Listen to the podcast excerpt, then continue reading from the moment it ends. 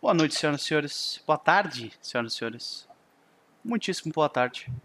Sejam todos bem-vindos ao Diário de Mesa de número 21. Começamos o ano muito bem, já fazendo a troca de cena errada. né? Excelente. Então, uh, nós estamos aqui, 2019 começou e nada mais interessante do que nós falarmos sobre esse, esse momento interessante, dezembro e janeiro, onde tem pessoas que jogam pra caralho conseguem manter seus grupos, e tem pessoas que normalmente é, costumam ter dificuldade, muita gente faltando, momentos de transição, prioridades mudando, é uma loucura, cães e gatos morando juntos, né? E se alguém entender essa referência, escreve no chat. então, uh, ah, para conversar sobre os bastidores desse nosso hobby predileto, nós estamos aqui reunidos. Uh, os de sempre, Tomate, por um punhado de dados, como vai, senhor? Cara, vou bem. Saindo de uma das melhores campanhas que eu narrei, ó, aventuras que eu narrei, que foi ontem, tô empolgado ainda. Pude assistir ao vivo, foi de fato excepcional. Meus parabéns. Parabéns, parabéns. e uh, senhor Caio Viel, também, que já é clássico do canal, como vai, senhor? Ah, eu vou indo, ainda não consegui voltar a jogar, estamos em processo também. Uhum. Tipo, eu acho que semana que vem, se pá, vai ter um jogo do Keeper já, provavelmente. Não, sem promessas, né? Sem promessas. Sem promessas. É. Pode ser que eu né? Pode ser que muita coisa acontece. Falando em morrer, é, quiser. Eu tô com febre faz uma semana. É, eu né? ia te perguntar, cara, como é que tu tá? Tá ligado? Então, se eu, se eu tomar um remédio, eu tô ok. Se eu não tomar remédio, eu fico com febre. Uhum. Então, segunda-feira eu vou no médico, eu vou ver o que, é. É, cara, que coisa maluca, né, cara? Eu, eu, eu, já tive essas febres, assim, que não, parece que não quer largar o corpo do cara, né? E é um saco mesmo, o cara se sente horrível. Eu espero que as coisas melhorem e muito obrigado por, por uh, permanecer, mesmo assim, participar do, do Não, programa. estou, estou medicado, estou perfeito. certo. Excelente, excelente. Uh, senhor, e nós temos uma, uma quarta pessoa para conversar conosco, uh. né? Aqui, senhor Casulo do Teatro dos Mundos, invadindo o meu canal. a convite. a convite. Né? Uh, senhor Casulo, seja bem-vindo mais uma vez, né? Não é a primeira Muito vez obrigado. que nós estamos aqui. Isso aqui, inclusive, quase, quase que foi uma reunião, né? Do tivemos um baile, teremos um baile. Só faltou o Alan, o Vicky. Mas, uh, de qualquer forma, seja bem-vindo mais uma vez. Nós vamos temos aí a participação especial de Casulo uh, eh, para conversarmos sobre os bastidores do hobby. Como foi o seu fim de ano, Sr. Casulo? Foi, foi tranquilo, foi tranquilo. Foi sem muita, muito festejo, mas pude descansar. Nada de badalação. Não, não, não. Joguei, assisti muita série, joguei videogame e dormi. Pra mim tá bom. Não joguei RPG, né? Como você disse, nessa época Cara, é meio complicado. Eu gostaria de começar com isso, então. Velho, eu me lembro quando eu era mais novo que eu via essa época do ano de dezembro e janeiro. Eu pensava, que maravilha. Tá ligado? Eu vou jogar tanto RPG que eu vou ficar enjoado da cara dos meus amigos. Tá ligado? E aí, cara, o que acontece? Hoje, tenho 33 anos de idade, eu estou de férias, eu não tenho porra nenhuma pra fazer, tirando uma outra obrigação clássica de adulto, né? E, cara, eu não consegui jogar, velho o meu último jogo foi 20 e poucos de dezembro. E foram tudo one shots as minhas campanhas. Não aconteceram praticamente nada. Uh, tudo coisa assim pequenininha, participação especial no, no Keepers of Tales lá do, uh, do Starfinder, que foi muito divertido, né?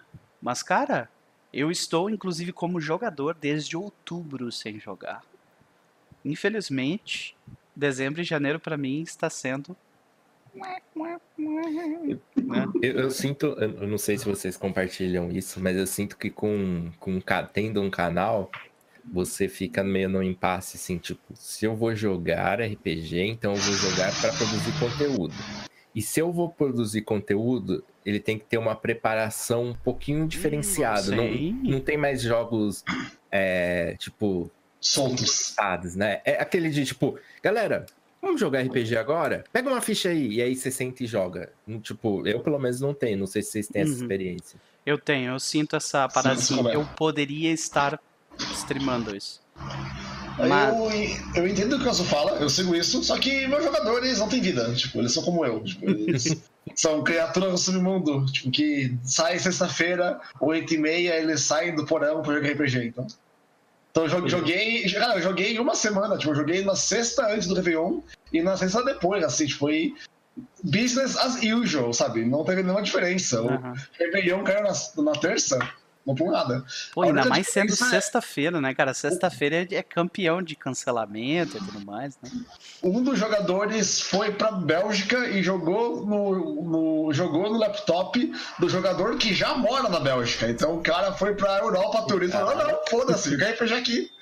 Deu um, eco, deu um eco terrível, porque o apartamento era pequeno, mas jogou. Então fiquei, fiquei com orgulhinho deles.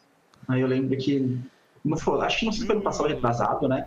Que tipo, chegou essa época do, no final do ano, todo, quase todo mundo viajou, só que o pessoal não viaja ao mesmo tempo, né? Então tem o pessoal que viaja, sei lá, nas primeiras semanas de dezembro, o pessoal que viaja no Natal, o pessoal que viaja no Novo, o pessoal que viaja em janeiro. Então, tipo, fica aquela tipo, lacuna, você não consegue jogar nada praticamente, porque sempre tem alguém viajando. É horrível. Aí, aí eu cheguei à conclusão, não, eu vou criar, eu vou jogar, vou jogar alguma coisa, vou criar algum conteúdo pro canal. Aí eu mestrei uns, uns one shots tutoriais. Acho que foi o primeiro do Keepers, eu acho, primeiro de janeiro que a gente teve. Daí eu peguei um pessoal aleatório na internet, assim, que eu, ah, quem quer aprender a jogar Pathfinder? Sabe? Aí peguei uns três, quatro caras Eu e lembro disso. aí fizemos um tutorial. Mas eu, era a época que eu tava muito assim, nossa, eu preciso fazer um, um conteúdo, se eu ficar um mês sem nada novo no canal, sabe? Eu não sei se eu tenho esse pique mais hoje em dia. Pois é, cara, eu não mas tenho então, essa neura. Eu não, sei, eu não tenho essa neura, tipo, de. de Ah, eu tenho que produzir esse fim é. de semana. Aham. Porque tá- a gente tá há muito tempo. Eu não gosto de, de, tipo, assim, ter uma campanha em andamento e aí a gente fica sem jogar, sabe? Mas ah, acabou a campanha. Ah, não tem nada, beleza. Quando der pra voltar, a gente volta. Ah, eu já tive muito, eu acho que eu já, hoje em dia não tenho mais não, mas eu já tive isso nos primeiros anos, eu acho. Cara, eu, o Tomate, tu tem alguma coisa a, a comentar a respeito dessa parte específica, de sentir necessidade de produzir coisas pro canal? Eu jogo de sexta, tipo, eu sempre joguei de sexta, tipo, eu jogo toda sexta, o punhado raramente falta. Mas isso aí é por causa que eu, eu usei uma espécie de eugenia da RPG. Eu tenho uma regra simples, mas brutal. O jogador faltou três vezes e está fora da mesa. É, ele pode, ele é pode voltar. pesada essa ele, regra mesmo. ele pode voltar na próxima campanha. Hum, Se a roga dele foi por um motivo nobre, tipo, foi preso no trabalho, ficou doente, eu não conto. Mas três megas saiu. Muita gente ficou pra trás e não voltou. Então os caras que ficaram agora são um bando de lunáticos, igual eu, sabe? Tipo, uhum. Eu acordo sexta-feira, 8 da manhã e já tem mensagem. RPG hoje, já tá pronto? Então, Então, eu acho que eu tô precisando, tô precisando fazer uma, uma seleção natural também no meu grupo. faça, aí- faça isso. É- pessoal, é, é cara. bruta- é brutal, mas é, É. importante. Eu, eu, eu achei que eu tinha convidado um monte de nerd, tipo eu, assim, tá ligado? E daí chegou nessa, nessa data e eu fiquei chupando o dedo. Mas é, fazer o quê, né? É, eu- assim, no Teara a gente ficou com uma parada de. Puta, vamos começar outra mesa agora? Hum, mas já tá chegando o Natal, e daí alguém vai viajar, e daí a gente vai, puta, não vai dar pra jogar nessa semana, não vai dar pra jogar outra, então vamos deixar pra janeiro logo? Assim não tem Uhum. essa, essa treta. Então, eu deveria ter feito isso, eu acho, com os Veios do Oeste. Porque foi, foi basicamente o que aconteceu. Eu comecei a segunda temporada, tipo, no início de dezembro. Aí a gente fez duas sessões e daí tivemos que cancelar várias semanas por causa de coisas de fim de ano, tá ligado? Foi E- o que eu fiz com, com Vengeance, basicamente. Hum. Tipo, a gente tinha terminado o livro 3, né? E íamos começar o livro 4. Tinha ainda umas duas semanas que eram completamente jogáveis.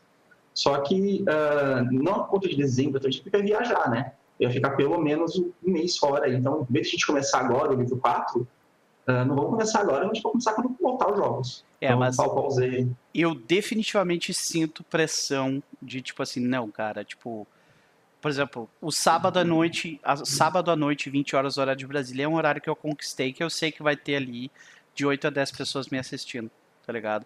Se eu deixo de utilizar aquela faixa de horário na Twitch, eu sinto como se eu tivesse, tipo, deixando isso por outra pessoa e, e não aproveitando pra mim, saca? Então, ah, eu, eu sinto muita pressão de tipo assim, não, eu preciso ter uma coisa no sábado da noite, saca? Tanto que por isso que eu fiz tanto one shot, assim, porque especialmente agora no fim do ano com os especiais. Especial de Natal, uh, especial de Halloween, especial uh, onde a, a Gabi stream, uh, narrou, né? Que foi o Noite Infeliz. Então, felizmente a gente consegue tapar buraco com one shot, sim, cara, mas pá, foi, foi muito difícil. E janeiro tá sendo difícil também. Tanto que eu comecei a utilizar Google, Do, o Google Docs, não, Google Calendar com todos os meus jogadores pra galera, tipo, já meio que colocar os dias que eles não podem com uma antecedência que eu consiga preparar alguma coisa. Tá Pô, bacana isso. Ah. Eu tô tendo que fazer assim, desse jeito, tá ligado? tipo, organização de, de empresa. um, uma pergunta a respeito do, de como é a estrutura do canal de vocês, assim. É, no TA, a gente, tipo, os membros fixos, né? Somos quatro. Todo mundo é, vê não só como uma mesa de RPG, mas como um canal que produz conteúdo. Então a gente tem essa mentalidade de, tipo, somos produtores de conteúdo, temos algumas responsabilidades é, a respeito de agenda e tal. Disso, como eu falei, a gente não liga de ter um hiato, assim, mas não dentro quando uma campanha tá rolando. Então todo mundo tem essa coisa. Mas vocês acham que no, no, no, canal de vocês os, as outras pessoas, os jogadores, veem só como uma mesa de RPG? Tipo, até pro, pro Tomate ter criado essa regra de faltou três vezes. A gente nunca precisou fazer isso, assim. Não, é que a regra de três vezes era uma regra antiga. Porque no passado, antes de virar um stream, tinha outros jogadores. Uhum. E muitos jogadores foram entrando e eu fui contratando online, a regra é clara, três vezes que eu fora. E então no stream não é necessário. Os jogadores atuais, eles nunca faltam. Só que é uma regra que eu utilizei no passado e eu ainda meio que utilizo ela. Tipo, tu transportou ela da época que era só uma mesa. Sim. E... Porque, por exemplo, um exemplo, em Fallout, aconteceu em Fallout, aconteceu isso. Tinha um jogador do tempo que era só uma mesa, o Recache, foi o cara que me deu a ideia de criar esse grupo, ele que me apresentou o Twitch. E eu não usava a regra do faltou três vezes e fora. Só que o Recache é um cara que jogou com a gente no começo, quando a gente estava jogando as primeiras campanhas de Roll20, não era nem streamado, entrou no trabalho, ficou dois, três anos sem aparecer e falou: Cara, voltei no trabalho, quero jogar. Eu falei: Ó, agora é um stream, tipo, não vou a você, você é amigo de uma data, mas agora tá rolando esse stream, tá fazendo tudo isso. Você topa? Ele falou: Topo. Só que aí ele tava tratando o stream como se fosse, tipo, a mesa casual dele, tipo, pra ele fazer algo quando não tem o que fazer. Uhum. Então, assim, sexta-feira eu não vou sacar namorada, não vou pra balada, não vou pro bar. RPG. Só que se tivesse outra coisa, ele fazia. E aí ele falou... Era, não tinha prioridade nenhuma. RPG. Aí ele eu não, o, três... o, o, meu canal não é o teu plano B, é. tá ligado? É. Aí, eu, aí eu, ele faltou duas vezes, eu falei, cara, duas vezes. Na terceira vez, tá fora. E aí ele achou que eu não ia fazer e faltou. E aí eu tirei. Mas é... É três vezes, tipo, faltou três vezes, ou é tipo, faltou três vezes corrido, assim? Não, faltou três vezes a campanha. Sim, assim, se a pessoa falar, eu não posso ir, tô doente, eu, beleza, eu sou doente, cara, vai se curar, pô, não vou se forçar. Como mas é. O Sorro assim, falou no chat ali, não, tinha, não ia sobrar, acho que ninguém do, do meu grupo desse jeito. Então, ele, tá ele, falou assim uma vez: ah, é, eu não posso jogar porque a minha namorada tá triste. Eu, pô, ela tá triste? Tipo, como assim, cara? Tipo, ela não pode ir na sua casa? Você vai curar a tristeza dela? Tipo, a tristeza dela vai ser curada das 8h30 às 11 horas de uma sexta? ponto a ponto. e aí, quando ele faltou também, eu avisei ele. Ele achou que não ia rolar. Cara, eu, eu sou um cara, como eu sou bem piedoso. Assim, eu, tenho, eu, eu sinto que eu tenho uma responsabilidade com a narração muito grande. E se, assim, a, a, a diversão é da mesa toda. Quando um cara falta, todo mundo se diverte um pouco menos. Porque fica aquele personagem lá, sabe, tipo, pendurado você, como narrador, você pode tomar o controle dele, mas não vai ser o outro cara. E a diversão de todo mundo diminui um pouquinho mais. Cara, a diversão de cinco caras vale muito mais que a diversão de um. Falcou três vezes, pá! Mas faz muitos anos que nenhum dos membros bases do punhado de dados são ameaçados com o ban. Tipo, eles nunca faltam. Só faltam, tipo, quando é trabalho mesmo. Então é tranquilo. É, eu, eu, Caio, se tu quiser comentar alguma coisa a respeito. Cara, eu diria que no que esses jogadores que tipo, levam mais a sério a questão de agenda e tudo mais, jogadores que levam menos. Eu acho que o Keepers atualmente Ele tem uns 15 jogadores, talvez mais. Posso pedir perdido a conta das campanhas e tal. Uhum. Então, uh, tem jogadores que raramente faltam. Se faltam só porque realmente eles têm um compromisso ou estão doentes. Tem jogador que joga, um jogador que quebrou os dentes e jogou com os dentes quebrados, sabe? Ele não falava nada, mas jogou com os dentes quebrados, sabe? Uma situação dessa. Uh, que ele caiu, quebrou os dentes e tal, e ficou de jogar assim mesmo. Foi o Peppa. Uh, mas tem é, jogador. Tá hardcore, hein? É hardcore. Mas tem jogador que, que não, sabe? Jogador que. Não posso dizer. Uh, tipo, ir arrumando os compromissos, os, os, problemas e tal. Então, o que eu tento fazer, o que eu estou fazendo atualmente, antigamente o que eu fazia? Pessoal, ó, uh, vocês conhecem Doodle? Eu já, eu falei com o núcleo uma vez. Uhum, Ele é uma ferramenta de agendamento. Você coloca os dias possíveis e as pessoas marcam que dia elas podem nesses dias possíveis. Então, fica uma tabelinha assim de dois por dois, dias e pessoas. Possibilidades.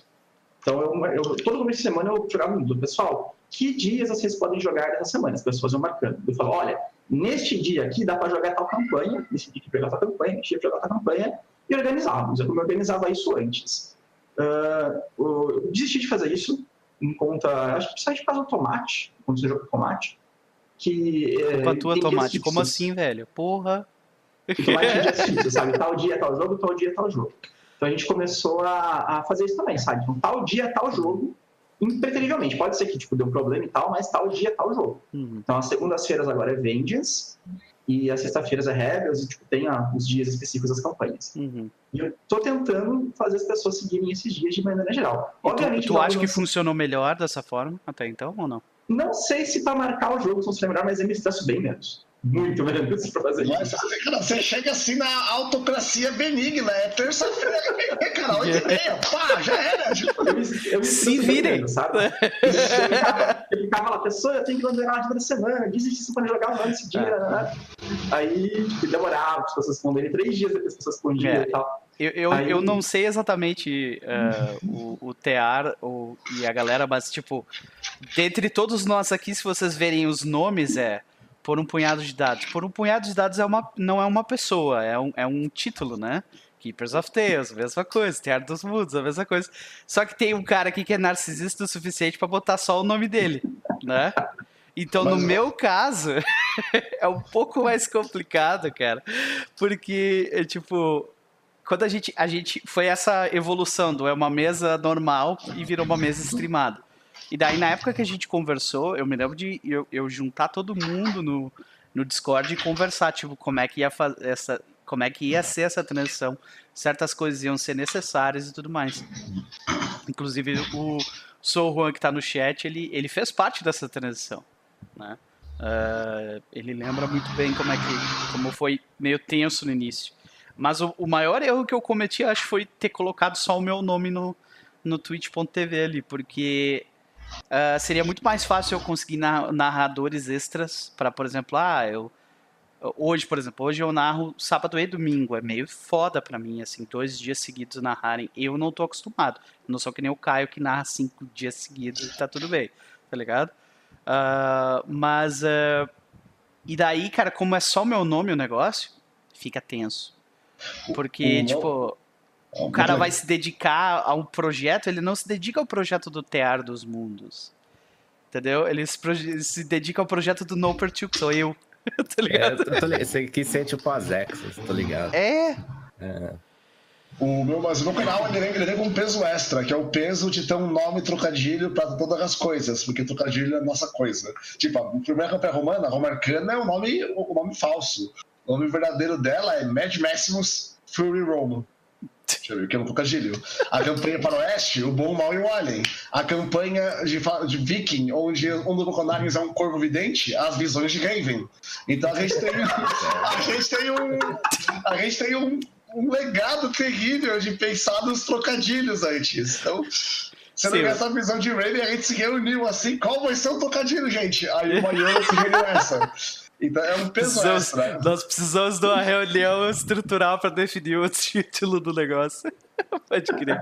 Uh, mas é, é, eu também não sei, o Tear dos Mundos ele começou com indivíduos que já estavam ligados a esse mundo de produção de conteúdo ou não? Porque no meu caso, ninguém tinha background disso, tá ligado? Já, já. É, acho que todos nós já tinha experiência com produção de conteúdo de algum jeito. Assim, eu venho produzindo para a internet acho que desde 2008, que eu tinha um podcast. E aí eu fui passando por alguns projetos e tal. É, tipo, eu já participei do Phoenix Down, é, já participei do Jogabilidade. E então a gente já tinha um background. O Chess ele tem um podcast que é o Escudo do Mestre. Aliás, quem não conhece, eu recomendo, que é bem bacana, que ele tem com o Vitor. Então ele já tinha esse podcast. E meio que o nosso grupo acabou se reunindo por causa de uma mesa do, do Escudo do Mestre, que a gente jogou é, Monster Hearts, e, tipo, mas era só áudio. E eu, tinha, eu já tinha essa vontade de, de, de, ter um canal, canal de stream de RPG. Assim, desde que eu assistia uma. Eu não sei se alguém conhece, que é bem obscuro. Tinha umas mesas de fiasco em Hangout, com uma galera lá de Brasília, lá do D30, fazia, que é que é um evento que tem lá.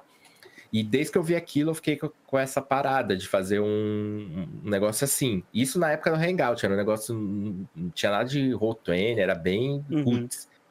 Aí depois eu acabei descobrindo, vendo o Gruntar, porque eu jogava bastante League of Legends, né? O Gruntar, ele é narrador de League of Legends, acabei topando com, com a mesa dele, e depois o Azecos e tal, vi o formato.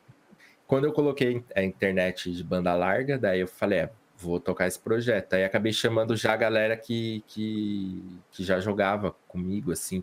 Mas a gente já tinha esse background de produção de conteúdo, já tinha, tipo, digamos assim, um mindset é, de, de, responsabilidade, o que, que a gente tem que fazer e tal.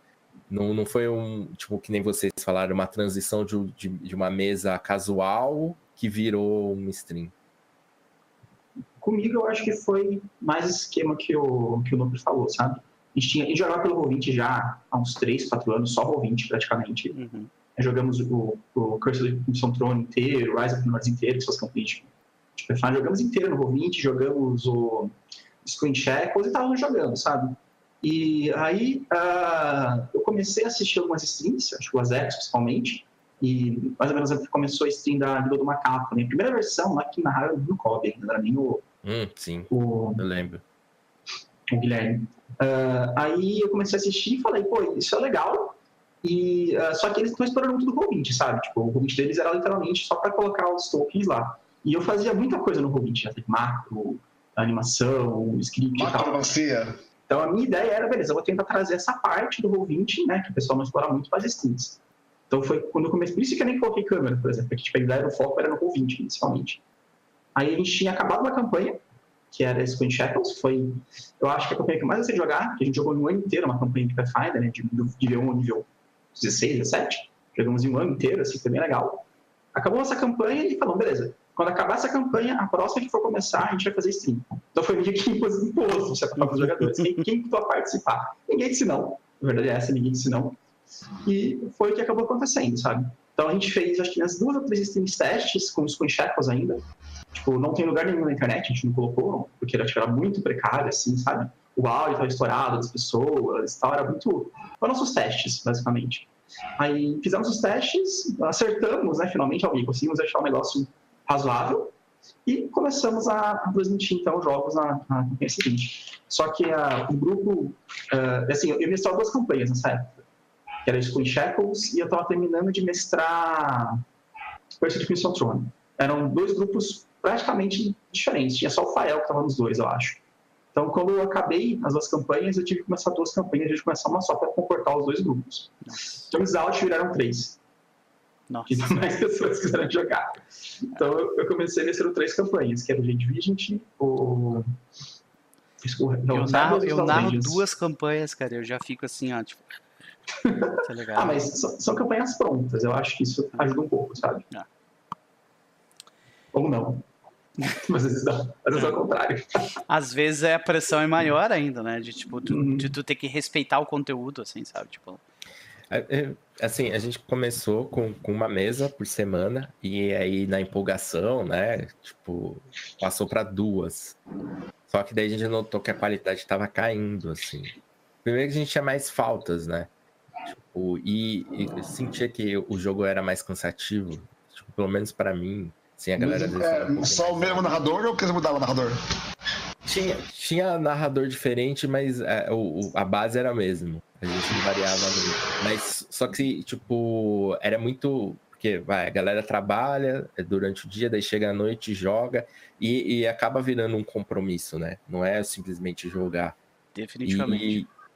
E, e, e aí, tipo, a gente viu que a qualidade estava caindo, assim. Eu não sei como que o Caio consegue, ele mestrar duas campanhas e com a preparação que ele faz de token, de a porra toda de mapa, mestrar então, duas campanhas. É, é, eu acho que eu sei mais ou menos, porque eu, eu chamo ele. Ô, oh, Caio, vamos, vamos, eu chamava ele de início. Vamos fazer um diário de mesa no sábado. Bah, cara, não posso. Eu tenho que eu tenho que streamar hoje à noite. E ele passa o resto do dia fazendo preparação, tá ligado? é literalmente assim. Ele gasta. Não é que nem eu, que a minha preparação é uma ou duas horas num dia, sabe? É oito horas mexendo em coisa. Mas, tipo, isso é uma coisa que não mudou depois que comecei a fazer stream, sabe? Tipo, eu fazia a mesma coisa, sabe? Continuava sendo o dia inteiro preparando para jogar à noite. O que mudou é que os horários são mais regulares, né? A gente fala, pessoal, hoje eu acordei tarde, então ao invés de a gente começar a jogar às 8 da noite, eu começo a jogar meia-noite. Assim eu tenho mais tempo para preparar, o pessoal só parte é. à meia-noite. Mudou isso, basicamente. É, Ou então, uma vez que a gente ia jogar um jogo, né? Só que tinha um cara que tinha aniversário às 10 da noite. Ele não tinha como faltar que era pai dele, não sei, não lembro qual história. Ele joga das 8 às 10, aí ele vai pro aniversário e quando ele voltar a gente continua, tá? E foi assim. algumas vezes. Loucura, né, cara? É, eu, eu, eu a, o máximo de loucura que eu fiz acho que foi uma sessão de 6 horas e pouco. Nossa. Streamado, é. Não consigo mais. Cara, eu. Foi 6 horas. E não, é, e não é 6 horas e pouco presencial, que é aquela coisa que o cara consegue se distanciar um pouquinho. Vai na cozinha, bebe uma água, estica as pernas. Não, 6 horas na stream, sabe? Nossa. A gente tem que fazer algum dia algo igual aqueles canadenses loucos fazem no Desert Bus, que eles jogam um jogo de Mega Drive por seis dias sem parar. Uhum.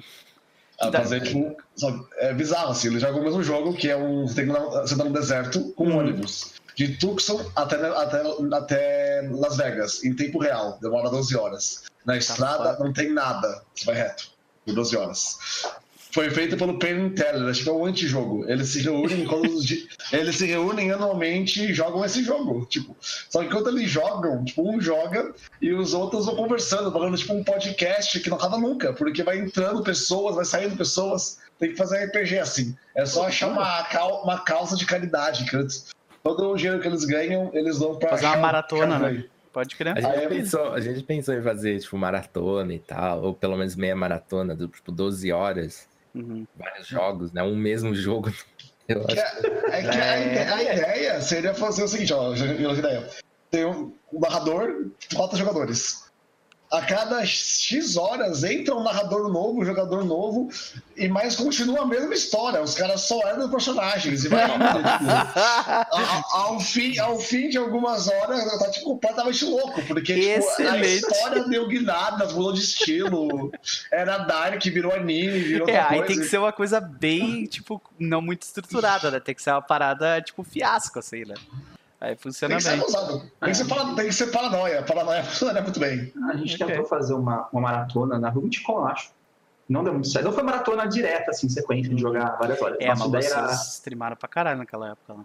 Eu acho que a nossa ideia... A gente começou sexta-feira à noite, aí sábado à tarde, sábado à noite, domingo à tarde, domingo à noite não dei conta, desisti. É. Mas a ideia era mestrar todos esses dias. É, não, né? Eu até, eu até entrei com um jogo nessa aí pro cara não morrer, né? Falei, não, cara, deixa eu dar uma, porque uma aquela de GURPS. Senão é. o cara é da raça e frase. É, o Peppa mestrou uma, o Tomate mestrou uma, eu mestrei uma, Teve o Diário de Mesa que participou teve, desse. Teve o Diário de Mesa, é verdade. Também. Uhum. Aí o último jogo seria de Boku no Hero, né? Que era o que o pessoal estava mais ansioso, mas eu não dei conta, eu não aguento mais cancelar esse negócio. Você quis deixar Chega, o melhor para. pro final. Mas só que o cansaço não deixou, né? Não deixou. E, e é o pior tipo de cansaço, né, cara? O cansaço mental, velho. Tá louco. O Caio terminava assim, gente. Então essa foi nossa Hell's Rebel. Daqui 20 minutos começa outra. Tipo, e era isso, cara. Tipo, caralho. ah, é. Mas então, Tomate, o pessoal falou que quais foram as inspirações que fizeram eles começarem a streamar. Qual foi a tua?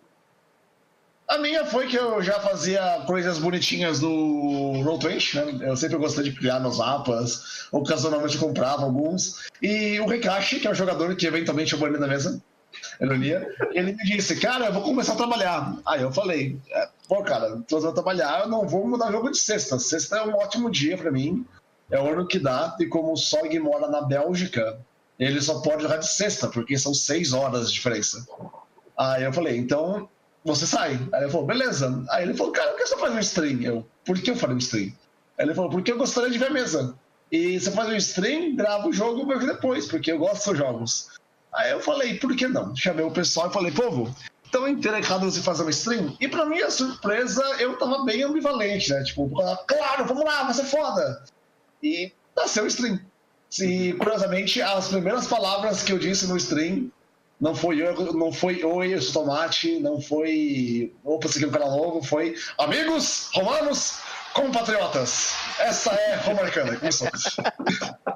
E é. então eu segui a filosofia, cara. Eu jogo no stream como eu jogo na mesa de verdade. Assim. Embora o stream é mais bonito. No stream eu gosto de apelar mais no gráfico. Porque tem aquela a Ubris, né? De falar, que mapa foda. Hum. Mas eu fazia os mesmos mapas, eu fazia as mesmas campanhas. Não mudou o tipo de jogo, só a roupagem. Uhum. E, como eu disse isso no, aqui no, no Diário de Mesa, o Punhado de Dados tem uma filosofia, que é a gente joga um RPG de mesa, mesmo com stream, igual a gente joga normal, sabe? Tipo, não é pra ter nenhuma decoração extra, não é pra ter nenhum script, não é pra ter, sabe? Não tem que em nenhum momento falar, não, não eu tô ao vivo. Foda-se, tipo, joga uhum. como você joga, não, não precisa pensar muito, só vai. Sem é filtro. É, sem filtro. Que é a nossa, filosofia de criação, que eu falei pra eles, eu vou streamar, mas eu não vou fazer nada diferente. E eles aceitaram. Ok.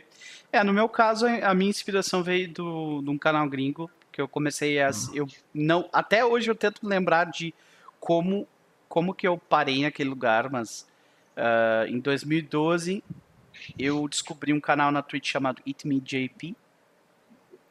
E eles estavam fazendo uma campanha de D&D segunda edição.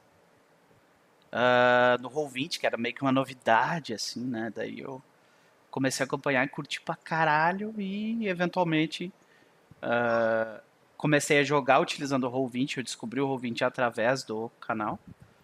E mesma coisa, né? a partir daí, pô, isso que a gente tá fazendo aqui é legal, a gente podia, né, quem sabe, uh, dar o passo extra, né, e, e tipo, guardar isso, eternizar, eternizar essas nossas campanhas e tudo mais. Eu, ah, beleza, vamos lá então. Mas foi, foi um tanto quanto. Foi uma caminhada bizarra, cara. Hoje eu olho os meus primeiros vídeos e eu. Ai, meu Deus, olha isso. tá ligado? Tipo, completamente mal feito. Hoje ainda, ainda é bem mal feito. A parte que eu mais peco, eu acho que era a parte de produção. Mas uh, uh, melhorou absurdamente. Eu espero que ainda melhore muito. Mas. Excelente, excelente é, introdução de 40 minutos. Nós, Agora nós somos o Dream Theater do, do podcast. Né? Isso. Formato. Pra quê? Né? então, senhoras e senhores, nosso primeiro assunto de hoje é. Eu, vou, eu, eu acho que eu vou acabar uh, comprando uma briga, tá? Então já Bora. vou deixar claro que com quem. Ah, né? Se prepare, eu acho que eu vou comprar uma briga aqui. Gente, a situação é a seguinte. Quantas vezes vocês se viram descrevendo uma ideia que vocês têm de um jogo para os jogadores de vocês? Vocês estão ali, ah, eu quero fazer uma saga viking, né? Aquela coisa toda. E daí chega um, um jogador de vocês e diz: Eu quero fazer uma criança robô samurai. Quantas vezes? Ou então, por exemplo, você tá ali, ah, nós vamos jogar uma campanha sobre a ascensão dos lordos rúnicos, literal, que, fique, que ocorre literalmente na fronteira selvagem do Império de Keliax, em Golarion. Que é tipo, não tem como ser mais europeu, gótico, clássico, né? Ah, eu quero fazer um. como é que é? Eu quero fazer uma criança meio elemental do ar que teve um passado horrível, ele tem um segredo também. Um e ele possui uma espada. A espada ele possui a alma de um demônio. Isso. E o demônio tem 16 mil anos e é também meu pai. Então, eu vou comprar uma briga aqui, pessoal. E a briga é a seguinte: a influência de animes em jogos de fantasia medieval, tá? Tá demais, gente. Vamos dar uma pausa. Pausa, senhores. Tá? O que, que acontece, gente? Hoje em dia, quando a gente, uh, quando a gente se reúne e faz essa, essa, essa conversa com os nossos companheiros de mesa, como que vocês lidam com esses choques de estética? Porque basicamente é isso, né? São choques estéticos. Como é que vocês lidam com isso? Vamos lá, Sr. Caio, começando pelo senhor. Eu diria que atualmente eu não tenho muitos problemas com isso. Eu acho que os jogadores mais bizarros não jogam mais comigo. Tinha jogadores que. Eu tinha um amigo que não importa o RPG que ele jogasse, ele era uma garotinha samurai. Não importa o RPG que fosse. uma vez ele começou com um anão, né? um anão guerreiro e tal. Aí ele encontrou um gênio, pediu pro gênio para transformar ele numa garotinha samurai. Então, tipo, esse era, amigo... um, era um anão trans, cara? Não sei, era um anão. Ele, e, e, não importa o RPG, ele sempre era uma garotinha samurai baseada na Rukia do Bleach, inclusive, na época, que o Bleach era um anime e tal, ela sensação na época. Uh, eu acho que a maioria dos jogadores não tem esse problema mais. O que eu, às vezes, uh, acho complicado, o Fael, principalmente, o Fael é a pessoa que mais tem problema nisso, é o problema das imagens dos jogadores que eles mandam para fazer os overlays serem de estéticas muito diferentes. Então, sabe, ou todo mundo tá mais puxado pro anime. Eu até vou mudar mundo... de tela aqui, porque eu já tenho um exemplo assim, ó. né? Vai lá. Ou todo mundo tá puxado mais pro, sei lá, uma imagem mais realista, coisa do tipo. Então, eu acho que isso. É, ou então, às vezes, o cara manda uma imagem assim que é só um rosto pequeno que não dá pra aproveitar no overlay. O que vocês veem na tela de vocês nesse exato momento, pessoal? Nós temos aqui uma, uma pessoa que é possivelmente uma bárbara na esquerda inferior, um tipo um, uh, um ladrão, talvez um ranger, né? Uma Ali, gótica. É uma gótica, né? E daí nós temos, logo do lado da gótica, que nós temos ali? O Snarf perguntando Cats. O Snarf com, com pelo negro, tá ligado? Nada contra a pessoa. Nada contra, né? Mas nós estamos falando de exemplos como esse. Vai lá. E, tipo, eu acho que isso é o que mais incomoda de maneira geral, sabe? Uhum. Uh, eu não sou essa Samir, Samir que é o Mestre Herbert, eu acho que ele, primeiro stream dele, ele não tá se importando muito com isso, não. Para ele, então ele é streamado, sabe? Uhum. Então, eu não, eu não vou, tipo, é ele que, ele que tá, tá mestrando, eu não vou correr atrás do jogador e falar, não, você não pode usar assim mais. Vocês até falaram no, no primeiro zoando, né? do lado do comic e do lado do mangá, né? Vocês são Mas, tipo, eu acho que talvez uma mesa minha hoje em dia isso não entraria, sabe? Não, sua, sua imagem ela é muito distante das outras imagens, por favor, tente procurar outra imagem que uh, seja mais, não posso dizer, parecida com os personagens, sabe? Uhum. Seja mais uh, seja mais harmoniosa com o resto do grupo. Então a tua preocupação é mais com o lado visual mesmo. Não é nem tipo, é. tanto a parte da história dos personagens. Eu acho que como eu, tô, eu gosto muito de Adventure Path, e a Adventure Path tem o, o livro de campanha, os jogadores seguem o livro de campanha do jogador para fazer os personagens. Eu acho que isso já superou há algum tempo já, sabe? Tipo, a nossa primeira campanha que a gente jogou de Pathfinder, que sem usar. Já era uma Adventure Path, mas não usamos o livro. Uh, teve vários problemas de história. Não era necessariamente porque um era anime e o outro não era. Era simplesmente porque uh, todo mundo tinha que se conectar com uma cidade. A, a aventura só funcionava se jogadores tivessem conexões fortes com a cidade e passariam a aventura. Um jogador, ele era um, um estrangeiro que estudava magia numa escola cana, foi visitar um amigo dele na cidade. É, essa era a única ligação na cidade, um amigo dele. Então, o problema aí não é, eu acho, que ah, os jogadores estarem se inspirando em mídias externas para criar o personagem dele. É não estarem seguindo o Sessão Zero. Tipo, o parâmetro, a ideia já previamente disposta. Sim, sim. É problema de expectativa pela de não seguir a sessão zero, ou o nível de jogador no caso de Deep. Uhum. Se você quiser fazer um personagem que foge daquilo, todo mundo pode fazer o que foge e fazer uma campanha, tipo, todo mundo é, é estranho, funciona também. Já esses jogos assim foram legais também. Mas se a ideia que está propondo é siga este guia de jogador personagem para fazer personagens que sejam coerentes com o cenário, o cara tem que seguir. Não é porque ele está fugindo por causa da estética do personagem dele, mas porque ele está fugindo da, da história que devia ser seguida naquele padrão, sabe? Uhum. Mesma coisa de, sei lá, um, uh, história medieval e o cara fazer um, sei lá, um índio brasileiro. Não vai encaixar também do mesmo jeito, sabe? Mas muito também do anime não é só a estética, é os elementos narrativos que tornam o anime anime, tipo, porque se você vê, o Japão, ele evoluiu de maneira bem diferente do mundo. é Ocidente e Oriente. Você vê isso já no lugar clássico. O herói, o eu falei isso aqui uma vez, o herói ocidental, como por exemplo o Ulisses da vida, ou vai, pra pegar um Odisseu. O Odisseu é um guerreiro foda, ele é ardiloso, ele sabe usar lança, ele sabe usar. Ele sabe usar lança, sabe usar espada, sabe usar escudo e ainda sabe vários truques, é engenhoso. Se o Odisseu for pego sem uma arma, ele tá ferrado, porque ele não sabe lutar mano a mano, tipo, é um fato do livro. Ele é separado do poder dele. Ele é um guerreiro, mas as armas não fazem parte dele. Então isso é muito do, do canon ocidental. O canon oriental tem muito dos heróis serem as suas próprias armas, como por exemplo, o Mega Man é basicamente um lance budista. Ele, ele é a própria arma, e quando ele derrota a criatura, ele conhece ela e absorve seu conhecimento, transformando ela também em uma arma. Ele é. nunca tá desarmado. O Goku nunca tá desarmado, porque ele pode sempre criar a sua, a sua magia com nada. E então, tipo, o que faz um herói ocidental ser um ocidental são diferentes. Então você vê muito isso em videogames.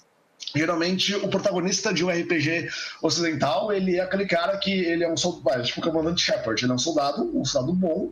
A vida dele teve dois momentos dramáticos quando ele tinha, tipo, mas assim, que ele foi veterano de guerra e o pai dele morreu, sabe? Acabou. E aquilo. Mas você vê alguns personagens e aquele negócio é absurdo assim, tipo, ele já começa foda, ele já tem uma fada foda, ele, a profecia é ligada a ele, uhum. então tem essa dinâmica. É, o, o, essa parada dos, dos clichês cansados, assim, né? Que eu, eu, eu isso na campanha, de, na campanha Viking, que eu tenho um jogador, que é um jogador otaku do grupo, que eu já disse uma vez, é um jogador do Keepers que eu roubei. É mentira, mas ele foi separado, separado do Keepers do Nascimento, porque ele deveria ser. Eu vou trocar ele pelo, vou trocar ele depois pelo Musgo. A gente faz uma Que o Musgo é um jogador do punhado de lá. E ele tava falando isso, tipo assim, ele não conseguia ver como heróico um personagem um viking que não tivesse algo muito destoante. Tipo, por exemplo, o personagem da campanha é uma mulher guerreira que ela quer ser mais famosa que o bisavô dela, que foi o herói fudido. Sabe? Ela não quer viver na sombra dele. é isso. O outro cara é o filho do gigante. O pai dele era um gigante, a mãe dele era um gigante, e ele nasceu órfão, meio gigante, não tinha um lar. É isso. Esse cara, ele não queria fazer, tipo, não queria fazer um personagem comum ele achava que não era heróico. Ele queria fazer primeiro um velho imortal que falava com as feras selvagens e tinha 300 anos. A gente, mas por quê? E ele falava, não, porque, tipo, eu não acho sem graça. Tipo, e tem isso, sabe? Tipo, eu acho que o anime tem muito um peso muito mais heróico de começo. É um acúmulo de coincidências que torna aquela criatura uma coisa tão única, mas tão única que, tipo, que me tira ah, do é. jogo. Aquilo me tira do, do, do, jogo. É que tá assim, é levando em conta o que o Tomate falou, acho que depende muito. É, é que talvez você esteja falando do anime, mas falando de um gênero de anime específico. E anime é, é, é tipo, é muito, é. muito grande. Me vem muito na cabeça shonen, tá ligado? É, eu, eu, não sei os termos, mas aquele anime, para, anime de ação para garotos. É shonen. É, shonen. shonen. É shonen. Isso aí. Mas mesmo assim, você falou, por exemplo, um negócio, questão do separar o poder e tal, e deu alguns exemplos. Eu podia dar vários outros que, tipo, tem a questão da arma. Tipo, Kenshin sem a Sakabatou, talvez ele se defenda de um ou outro golpe, mas ele tá meio que indefeso, né? É... Mas tem vários clichês de, de anime, isso daí eu concordo. E, tipo, o anime, principalmente Shonen, tem a questão de não ser uma pessoa ordinária, ela é especial de alguma forma, ela é tipo uhum. escolhido. Pode ser que no começo não esteja muito claro, mas ela de alguma forma é. E, e tem bastante isso. Mas essa questão da, da, linguagem do anime tem vários elementos, mas eu, tipo, eu acho que hoje eu não, não tenho um problema com isso, não. Eu acho que o, o, o até que o Caio citou é a questão do mindset se, se os jogadores estão com tipo mindset distoante, acho que é, é, aí que vai acontecer isso. É que um tipo uhum. um cara vai pegar na campanha de Viking vai querer puxar um elemento clichê do, do de anime, assim. Mas a, você... às vezes assim, ó, eu, eu, eu, não digo nem até é uma questão de de, por exemplo, assim, é, digamos que eu queira fazer um jogo sobre crianças no anos no, no anos 80 uh, alternativo, Tales from the Loop, tá uhum. ligado? Uhum. para determinadas pessoas, se eu for, por exemplo, com o Vitor Juan, eu, fiz, eu tive que fazer isso com ele. O Vitor, assiste esses filmes aqui. Por quê? Porque ele tem 20 e alguma coisa anos de idade. Ele não sabe como é que era nos anos 80, tá ligado? Eu sei muito pouco, tá ligado? Ele nunca viu Goonies. É, então, e, e vai além disso, entendeu? Eu tô falando, existe uma nova geração de jogadores, que a gente sabe disso pelo, pelo, pelas mídias sociais. Não tem um dia que não tem pelo menos três ou quatro posts. Do... Eu comecei a jogar RPG hoje e eu queria saber X, tá ligado? Sim. E essa é uma geração que foi exposta. E, tipo, os desenhos da, da, da infância deles, quase todos são animes. Quase todos Sim. eles, sabe? Então daí quando eles, quando eles são ah, quando eles são colocados numa situação de tipo assim, ah, eu quero jogar um jogo tipo ah, com essa estética. Eles têm dificuldade em, em entender isso muitas vezes porque eles também não, não tiveram exposição a isso. Isso é um fato que, que eu queria comentar, você já puxou. Que muitas pessoas, tipo, não tem, tipo, não pega, tipo, também a estética do, do jogo e vê na mente dele, o que não é errado. Mas é estranho. Um exemplo clássico, tem aquela campanha que é a Temporal Victims Unit, o cara joga ela. Ela é bem pup, tipo assim, a minha inspiração nela é Tintin. Sabe, tipo, a- o combate não é ultra violento, o foco é a investigação. Você, viu o que o Peppa fez no último jogo? Nada, pode continuar. É, tipo, o pessoal. O, não, quando, é- quando tem violência, não há violência. Mas tá bom, vocês, venc- vocês venceram um vilão perseguindo o cara pelo Roma fora. Ele tentou se esconder dentro de um palco de teatro, mas estava tendo uma ópera. Ele entrou os figurantes. Vocês se vestiram como figurantes, entraram no palco. E durante uma ópera, vocês prenderam o cara sem ninguém ver, sabe? Tipo, é, é aventura pup. É uma, uma, uma ação a lá Indiana Jones, assim, né? Sim, sabe? Aquele assim, negócio anos 20, anos 30, Indiana Jones, Indiana Jones, tudo isso. E eu- essa campanha é uma campanha que eu já narro ela há muito tempo, tipo, porque ela tem uma natureza de episódio. Sabe? Cada mistério é um episódio.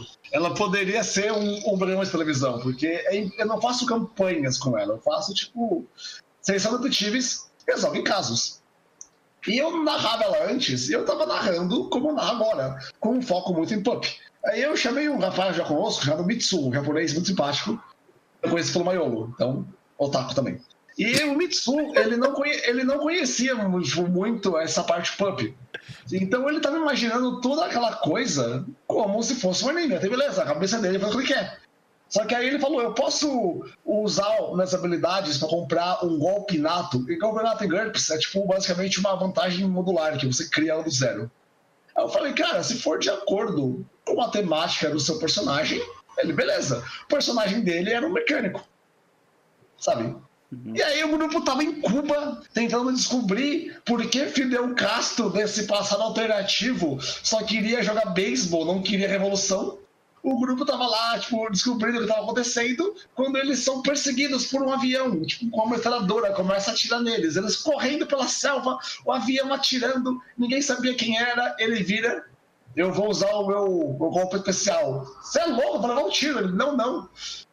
Porque eu devia ter acompanhado com ele passo a passo, porque aí esse cara me para, tipo Indiana Jones, pula 120 metros e dá um chute no helicóptero, no, avião. Ah, mas peraí, peraí, você comprou o quê? Ele, é, comprei aqui, levitar. Eu falei, cara, você tá louco, não bate nisso. E ele falou, como não? E aí a gente parou a mesa para discutir temporariamente que talvez pular e chutar um avião não seja a coisa mais razoável. Mas na mente dele, não, pô, eu sou um herói, é comum isso, eu aprendi Como isso. assim, velho? Aí ele até falou, aprendi isso. Quando a gente estava no Tibete, aprendi com um velho mestre budista. Claro. Caralho, você é um mecânico, pelo amor de Deus. É, eu tive, não, não em relação ao anime, mas eu tive problema com isso, que é falta de repertório e o cara tá no mindset totalmente errado. assim. É, e como é, como, é E, que tipo- tu, como é que tu lidou com isso? Cara, eu acho que é, é, é muito difícil depois que tá correndo a parada, você lidar. Tipo, Uhum. nesse caso que, o- que o Tomate narrou, o cara já tá, o cara já tá jogando um tempo, tipo, sem repertório da, da ficção que ele queria chegar próximo, né? Que é a cultura, é, que é a ficção pulp, e, e com mindset de um anime quando você queria, sei lá, Tintin. É muito difícil. Mas eu acho que antes dá pra fazer, que nem você falou, de Ah, toma aqui, assiste isso e isso aqui, ó. Tem esse livro, tem essa série. Porque daí a pessoa vai ter repertório, ela vai conseguir entender direitinho sobre o, do que se trata, assim, a parada. É, eu joguei uma campanha de Monster Hearts que o cara tava. Ele não tinha repertório nenhum da ficção que Monster Hearts, tipo, tenta é, se tratar, assim, de, de, ser uma parada adolescente uhum. e tal. E ele tava, tipo, total. É... Mundo das trevas. E não casa, cara. Ele não tinha repertório. Ele tava jogando da maneira, digamos assim, errada. O jogo, tipo, não fluía, batia de frente com o resto. A campanha acabou morrendo por causa disso. E foi no TR mesmo? Que, que não, rolou? não, foi ah, fora. Tá, foi uma das poucas vezes que eu joguei off-stream depois do TR. Pode crer.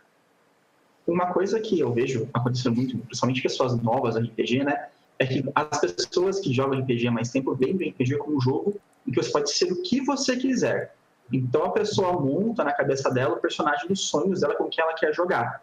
Hum. Então, se a pessoa assiste anime, ela vai querer fazer um protagonista de anime. Ou, na pior das hipóteses, o lobo solitário do anime, né? O Sasuke ou o Naruto, escolhe que ela quer seguir. Ah, aí chega a hora de jogar, e não é um jogo de ninja. Não é um jogo baseado em anime. É um jogo, por exemplo, de Tintin. Aí ela tenta, de alguma maneira, encaixar o personagem que ela visionou durante muito tempo naquela campanha. Mestres menos experientes deixam, afinal de contas, a RPG é que chega com o que você quiser. Então, eu acho que esse é o maior problema. Sabe? As pessoas que são mais novatas na, no hobby, elas envisionam o que elas querem jogar e ficam criando o personagem na cabeça delas tipo, muito tempo, muito tempo, tempo. E vai para jogar e na hora de jogar quer jogar com ele. Mas, tipo, às vezes a campanha, ou o one shot, ou o cenário não comportam. É, acho que às vezes também falta é, um, tipo, um direcionamento melhor na sessão zero, ou ausência total da sessão zero. Mas isso aí é, isso é, é, é endêmico. Infelizmente, a maioria esmagadora de narradores mais novos não faz sessão zero. É, às vezes falta de falar, ó, o nosso jogo vai ser tipo isso com isso. Você dá algumas ficções ali, ó, tipo uma série, um filme, um livro. É, ó, a gente vai fazer uma parada meio Indiana Jones com as aventuras de Tintin. Aí alguém vai falar, puta, não assisti. Não, então peraí, então você vai ter que assistir, que senão você não vai entender qual é que é do jogo, né? O meu erro nessa aí é que o cara entrou no meio da campanha. Só que é. eu montei a campanha inteira pra ele e os personagens, ó, esse aqui é esse personagem, esse aqui é o doutor. Ele tem um mestrado em seis coisas. Esse aqui é um piloto. Eu, esse aqui é um cara que o poder dele é basicamente ser mais forte que a média e ter um soco bem dado. E o cara analisou isso e ele viu, é. tipo, um super inteligente, o um super homem, tipo, dois, é você o mecânico que voa.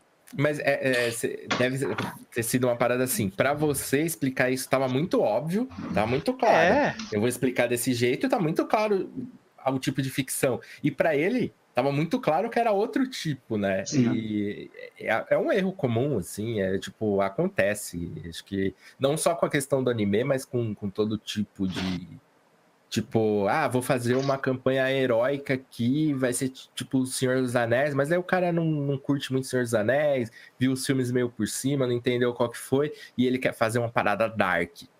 Sim. Acontece. É.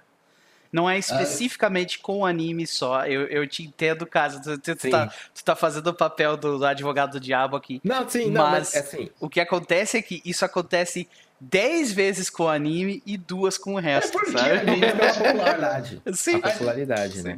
É, eu, eu, eu culpo o Cássaro, eu culpo o Cássaro por tudo.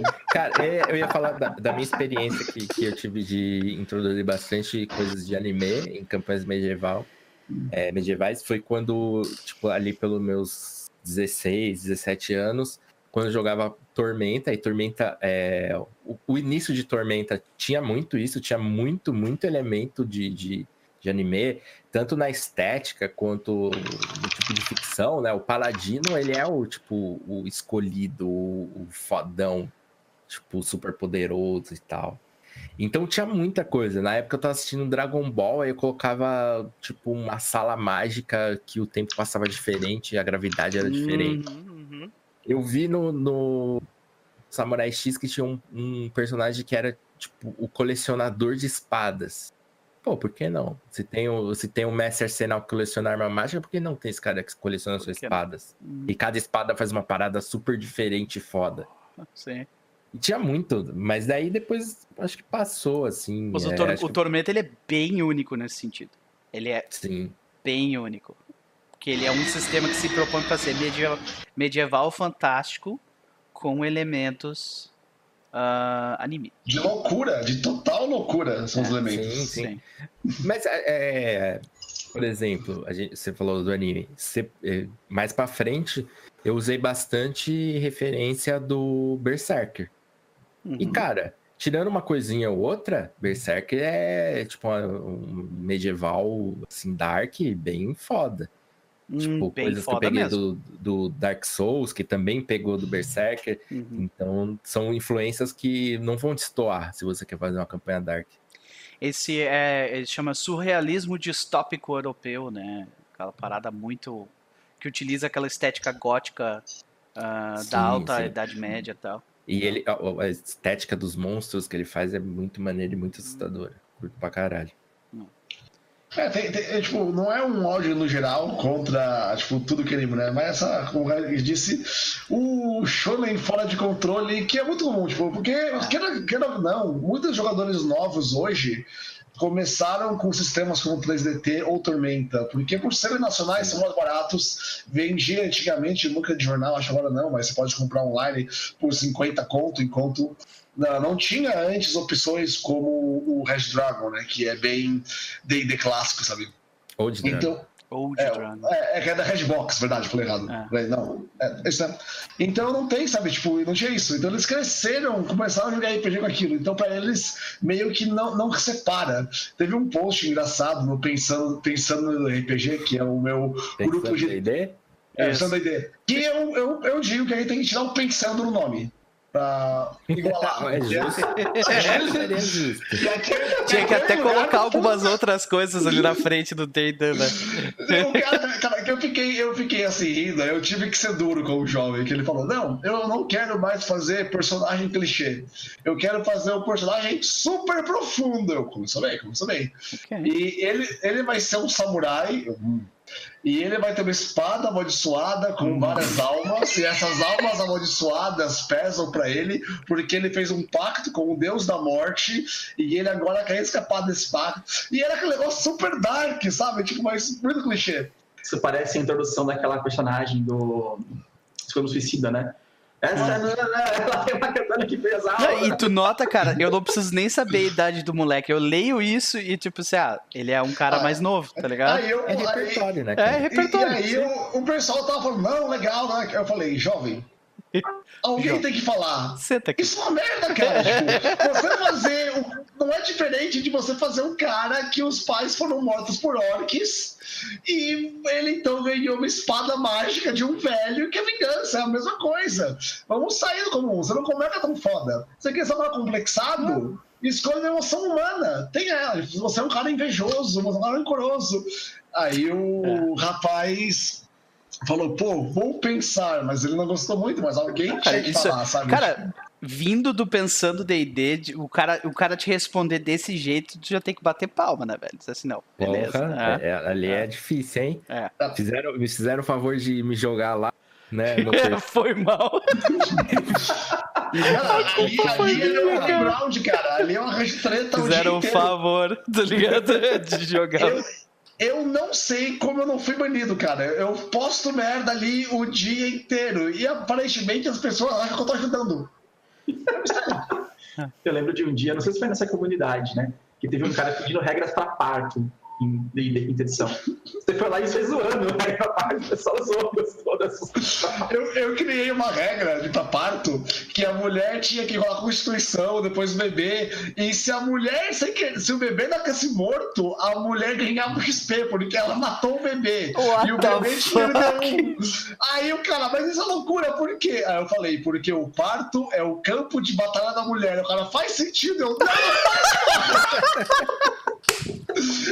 Eu zoando fortemente, Não o faz, velho. tô Por favor, diz que não, tá?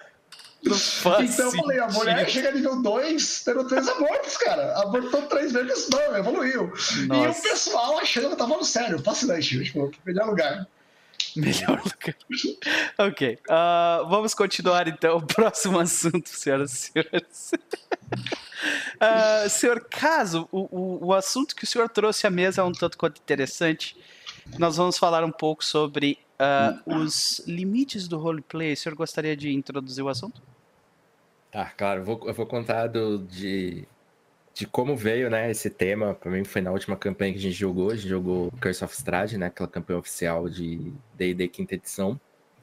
E ela é uma campanha sandbox, né? Então os encontros eles não são todos nivelados. Você pode é, tipo, viajando, trombar com um encontro que tá muito fora do seu nível. E foi o que aconteceu com a gente logo no início. A gente tava no nível 4 e trombou com uma torre de bruxas da noite que ND7. E que depois do ocorrido eu fui saber que é o, é o ponto mais comum de TPK da uhum, campanha. Uhum. E a, até o próprio design da, designer da campanha falou que ele mudou no jogo que ele jogou, ele mudou, porque aquilo tá muito fora, porque é um caminho quase certo que, que os jogadores que os, vão passar no início, eles vão estar tá underlevel.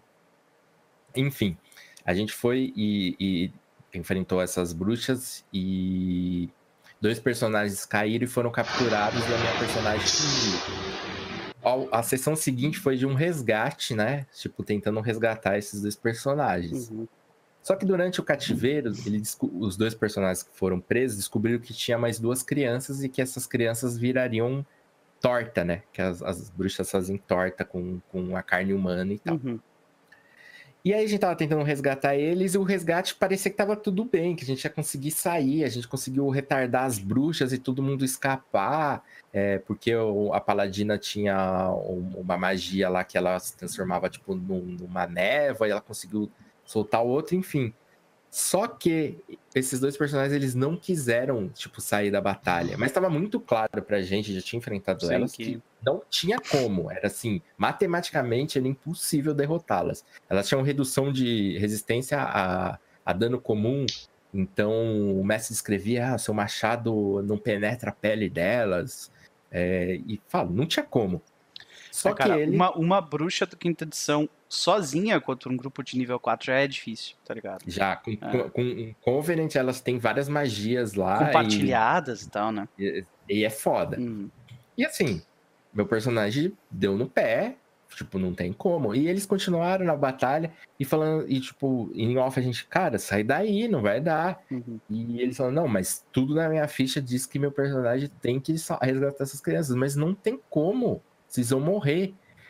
E ficou, e tipo, teve toda essa. A gente até discutiu depois sobre isso e levantou essa discussão.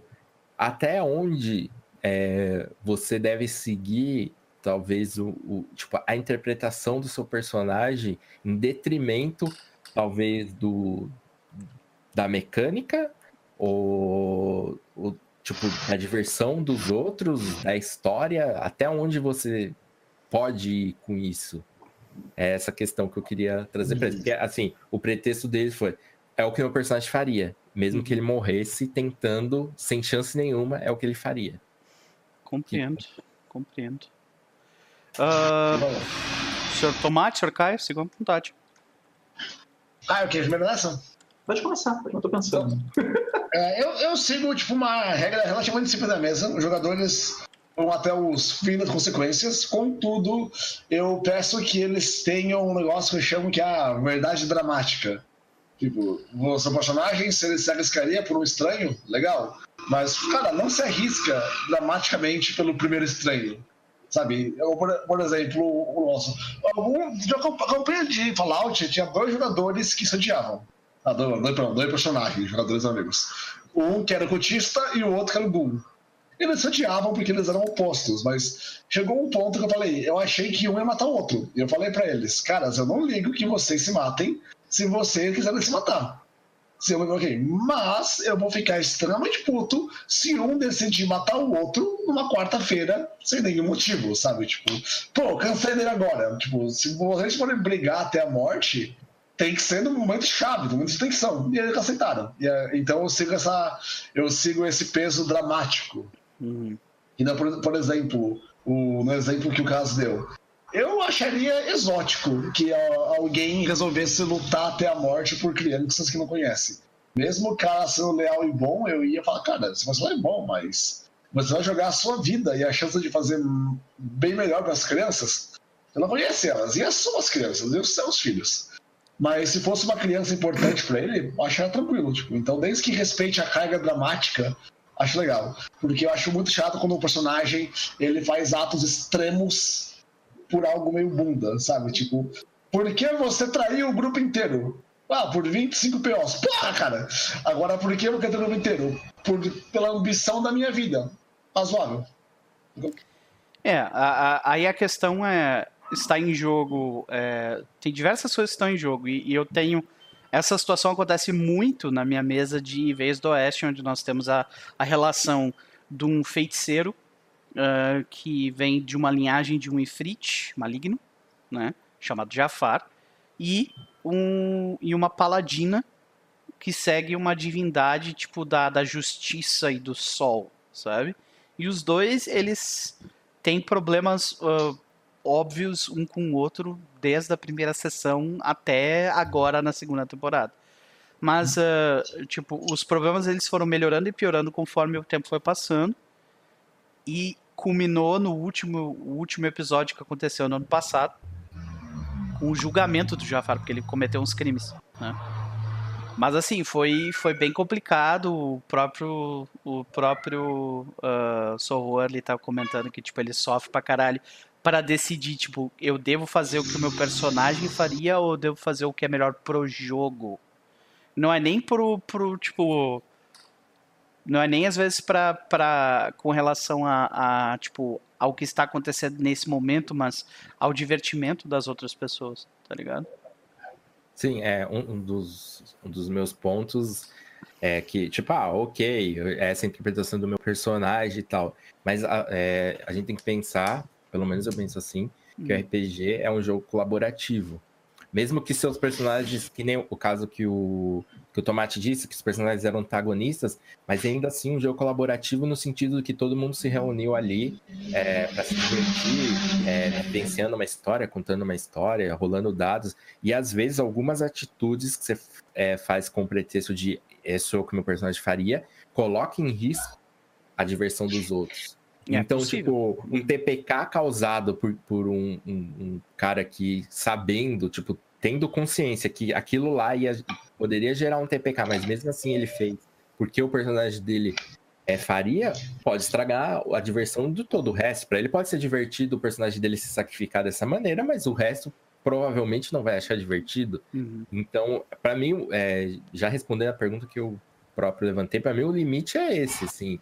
Tipo, eu não posso colocar em risco é, a, a, diversão da mesa como um todo por conta do, da minha própria diversão. É, o que acontece muito também, isso, isso normalmente acontece com paladinos, né? Porque Sim. o próprio. Um, deles era inclusive paladino. Pois é. Então, porque o próprio, a própria forma como, como o jogo é estruturado faz o, o paladinos normalmente ter essa essa coisa de não, eu não desisto nunca e tudo mais, né? Eu Mas assim, cara, é tipo, eu acho que uh, o Paladino, dentro de quase todas as outras. Uh, todas as outras classes no DD e no Pathfinder, eu acho que ele é um dos que, que é, tipo, é quase obrigatório tu ter um arco uh, de como aprender a, a falhar, sabe? Sim. Porque, velho, uma hora tu não vai, tu não vai conseguir salvar todo mundo, tá ligado? Que, ironicamente, é o que torna um herói um herói, sabe? Exato. Se você vê todos os grandes heróis, Super-Homem, Aquiles, todos eles, por serem maiores e superiores ao homem comum, buscam tornar o mundo melhor. E aí o ponto-chave é justamente quando ele percebe que ele não pode, que ele vai falhar, e que ele vai falar com alguém, e que ele não vai poder proteger o mundo, e que apesar dele ser acima de um homem, ele é abaixo de um deus. Cara, a Ilíadas inteira é sobre isso. Tipo, é sobre o Aquiles aprendendo que por mais que ele massacre o corpo de Hector, o amante dele nunca vai voltar. Ele nunca vai poder vencer tudo. Então acho que o Paladino tem muito isso, sabe? Tipo, o problema é que muitos jogadores não querem isso. Muitos jogadores não querem pensam vencer o jogo. Isso, nessa carga dramática. Não pensa, sabe, tipo, de recuar, tipo, recuar e saber que recuar da batalha é vergonhoso, sentir o peso da derrota, saber que você recuou e aquelas crianças vão morrer e que você está fazendo isso por medo, talvez por algo além, mas que você vai não poder salvar elas, mas você vai voltar com 20 pessoas e vai queimar aquela torre, ninguém vai sofrer. É, tipo, tipo, tipo, e fazer uma coisa dessas Imagina a oportunidade que, que, essa, que esse jogador teve de mostrar um momento onde o personagem dele foi mais do que um paladino. Ele foi um, sabe, único, assim. No sentido de mostrar que ele também erra, que ele também treme as pernas dele, tá ligado? E, tipo, que ele falha e assim como qualquer outra pessoa. Isso né? que eu sinto mais falta da RPG no geral, tipo, as pessoas não pensam em falhar para cima, sabe? Tipo, uhum. falhar para melhorar o personagem, assim, vitória, vitória, vitória. Aí complica um pouco. Especialmente Paladino, Paladino é uma desgraça, cara. eu, eu acho que, que, que algum, alguns jogos é, acabam trazendo na própria mecânica essa maravilha. Os jogos Apocalypse Engine é, grande parte deles tem como mecanismo de XP a falha. Então, quando você falha, você gera XP. É, ou, por exemplo, 7C tem um falhar de propósito. Você pode escolher uhum. falhar e você ganha algumas coisas por isso. O Blood é, Honor então, tem, tem, Blood and Honor tem uma, toda uma mecânica que envolve é, isso aí também. Jogos narrativos eu acho que, que como são focados em histórias, e a gente sabe que é, histórias não são só feitas de, de sucessos, né? Precisa do, do desses fracassos para fluir, eles já trazem muito disso na mecânica. Mas assim, a gente é, pegou muito nesse exemplo do personagem que se sacrifica, mas eu acho que tem vários outros outras vezes que isso pode acontecer, tipo o, o, personagem que é egoísta e às vezes acaba largando. É, o estereótipo do ladino que a gente vê hoje em dia, né, no Facebook, é o cara que rouba todo mundo e foda-se. Sabe? É, tenho... é, é, outro exemplo, né? Mas falar, ah, mas eu tô. Tô interpretando meu personagem. Meu personagem é assim. Ele vai sacanear vocês quando tiver oportunidade, ele vai trair vocês. Eu, eu tenho um exemplo de um jogo que eu mestrei uma vez. Era uma campanha de uma, uma one shot, na verdade, de Starfinder Society, de Pathfinder Society, né? Já contei essa história aqui no, no, numa vez, eu acho. Hum. E no grupo tinha uma paladina de Omedai, que é da justiça e blá blá blá e uma clériga de Serenai, que é a deusa da redenção e todas essas coisas mais de perdoar as pessoas.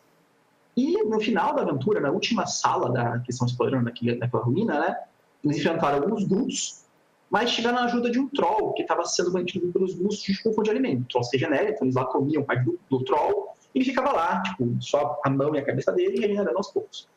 E no combate, esse troll que estava preso pelos ghouls ajuda eles, como ele não é o que ele pode, agarrando os ghouls e tal. Beleza, acabou o combate, os dois morreram, eles iam embora de lá. Aí o paladino não passa pra frente, eu vou matar o troll. Aí a clériga disse, não, não, você não vai matar o troll. E eles ficaram nisso por sei lá quanto tempo, assim, sabe? Tipo, discutindo, vou matar o troll, vou matar o troll, vou matar o troll, vou matar o troll. Uh, no final das contas, eu tava querendo encerrar a stream, e, tipo, era, era literalmente mais de meia-noite e era a última, a última etapa daquela aventura, né? Tu, tu contou essa, essa aí já pra é, gente, Essa história ficou legal.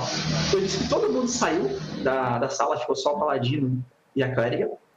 E narrativamente falei, vocês conversaram entre vocês e chegaram a uma decisão que agradou os dois.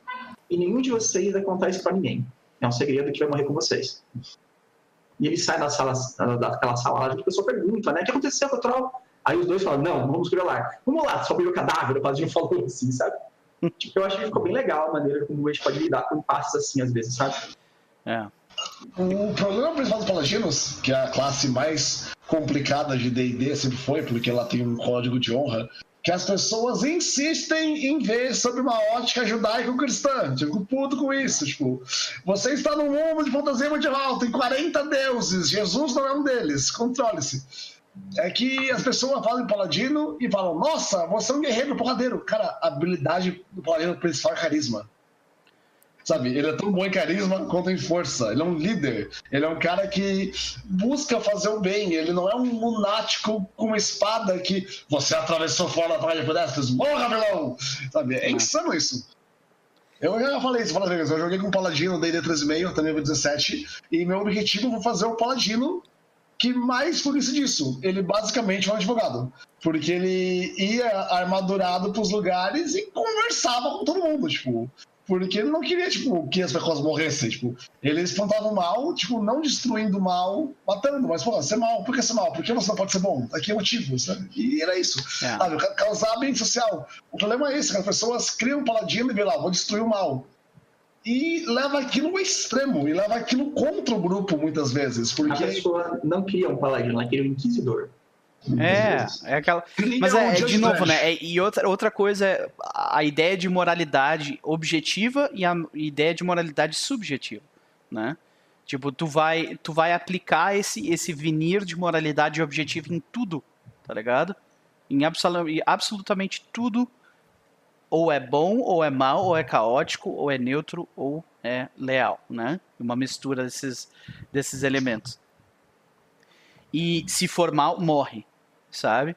Se a pessoa vê o mundo dessa forma, de moralidade objetiva, é mais fácil ela morrer do que o mundo. Né? Então é normalmente o que acaba acontecendo com eles. É, então não é tão incomum porque parte da, da, ficção que a gente usa como referência no, na fantasia medieval ela é assim preto no branco, né? Não, não uhum. tem não tem muito mais escala de cinza do que é bem ou mal, uhum. tipo, é muito definido. E se a gente partir desse ponto, aí as coisas são muito claras pro, pro que o paladino tem que combater. O problema é que se ele vai com esse mindset para um jogo que já tem escolhas morais muito mais complicadas e ele não sabe lidar com isso. Uhum. Mas assim, eu não tenho problema com o paladino assim por si só. O problema é quando, é, ao é, agir dessa maneira, ele ele coloca em risco o restante. E às a vezes diversão. até interessante, pode ser um plot device, no sentido, caramba, esse paladino sempre coloca a gente em risco por causa do, das coisas dele, e isso vira uma questão pro grupo. Uhum. Mas tem momentos que é muito delicado, tipo, ah, você vai continuar lutando aqui, mesmo que todo mundo morra, Sim. ao invés de bater em retirada. Uhum.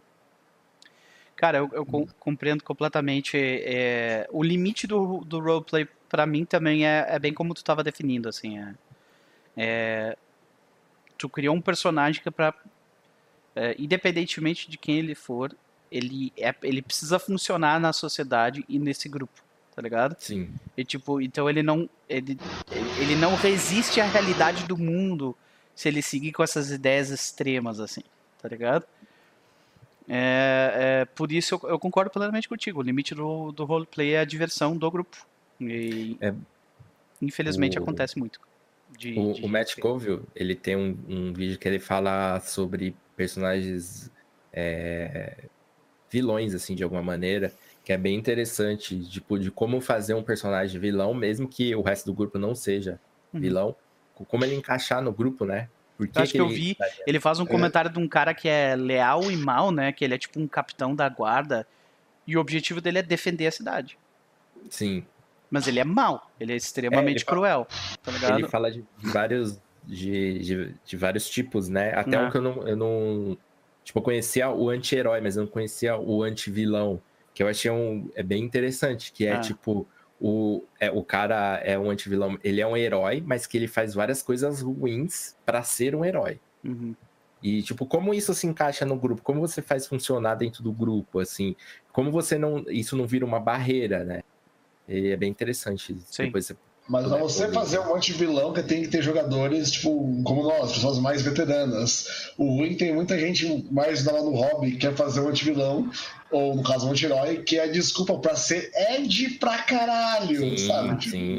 Aí você fica, sério mesmo? Você vai matar essa criança porque ela pode virar um mago maligno. É. Ok. Vai lá, Anakin, manda ver. Falando, falando, falando em criança, até o, o, o Juan me lembrou no chat no caso do, do primeiro uhum. livro da Ascensão dos Lords Únicos, né? Surgiu a situação, crianças, bebês goblins foram encontrados numa caverna. O Caio deve lembrar, porque ele jogou também essa aventura. E aí, o que fazem com esses bebês goblins? Eles são apenas bebês. Vocês vão matar eles, ou eles são, ou eles têm que ser mortos porque eles são goblins e a natureza deles vai eventualmente levar eles a ser maus. Tá ligado? Tem, tem que fazer igual o Suleiman Magnífico, prende cara, os goblins numa casa. Meia hora da sessão, velho. Tá ligado? Só nego discutindo. Meia hora da sessão. Foi meia hora da sessão. E, tipo, eles, eu... eles não chegaram no consenso. Eles falam assim, ah, foda-se, vão embora. Metade foi embora e o resto que quis lidar com o negócio ficou. Não chegaram no consenso. O, o Tomate levantou aí. Eu acho que nem é questão do, do cara ser novo ou não no, no hobby jogando RPG. Porque eu já vi vários jogadores super veteranos aí fazendo isso. Pretexto ser Dark Trevoso. Eu acho que é mais da questão do, da maturidade de, como pessoa, né? E, tipo, Sim. Às vezes o cara começou. É, é, tá começando a jogar agora, mas ele tem uma outra visão que ele fala, não, peraí. E também tem aquele problema que você, você comentou isso no último é, é, diário de mesa, acho que você colocou sua namorada para jogar e ela tava vendo apenas como um jogo, sem, sem peso das escolhas. Moral, Era tipo, então. ah, beleza, vou matar porque eu vou pegar o equipamento. E, tipo, talvez isso também seja um problema, mais relacionado a, a ser novo no hobby. Possível, bem, bem, bem lembrado. Bem Mas, cara, ainda bem que eu jogo GURPS, cara. GURPS não tem, não tem tendência. Ninguém pode falar ele é mal, tá? Porque ele é mal, porra, você vai saber. É. Caio, alguma consideração final? Ah, eu acho que é basicamente isso. Eu concordo também que o limite da, do roleplay é a diversão do grupo. É, sempre tem que tentar escolher o que é melhor para o grupo, a história seguir, para o grupo seguir e tal. Uh, e eu acho que às vezes, quando sempre um impasse muito grande, você tem que parar o jogo né, e falar em off como resolver. Em stream é mais difícil, é bem mais fazer esse stream, mas é o tipo de coisa que tem que ser resolvida em, às vezes em off mesmo. É, eu exagerei quando disse que demorou meia hora, foi tipo uns 15 minutos, mas parecia meia hora eu ali, sabe?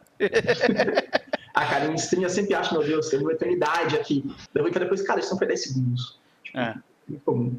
Bom, beleza. Próximo assunto, então, que nós vamos falar, é um assunto trazido pelo, pelo Tomate. Como lidar com a ausência longa, né, a ausência de muito tempo de jogadores. Então, se o, que, o senhor pode introduzir o assunto, por favor. Acontece que um dos meus jogadores, o Kiefer, que joga com a companhia, companhia Viking, uma estriga, uma serva de Loki, ele conseguiu um intercâmbio e ele vai ficar na Alemanha até o fim de março. O personagem dele era um personagem relativamente importante da companhia.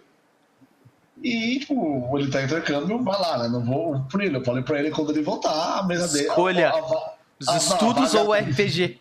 A vaga dele vai estar aqui, né? Ele pode voltar totalmente. Só que aí chega um ponto: o que fazer com o personagem dele?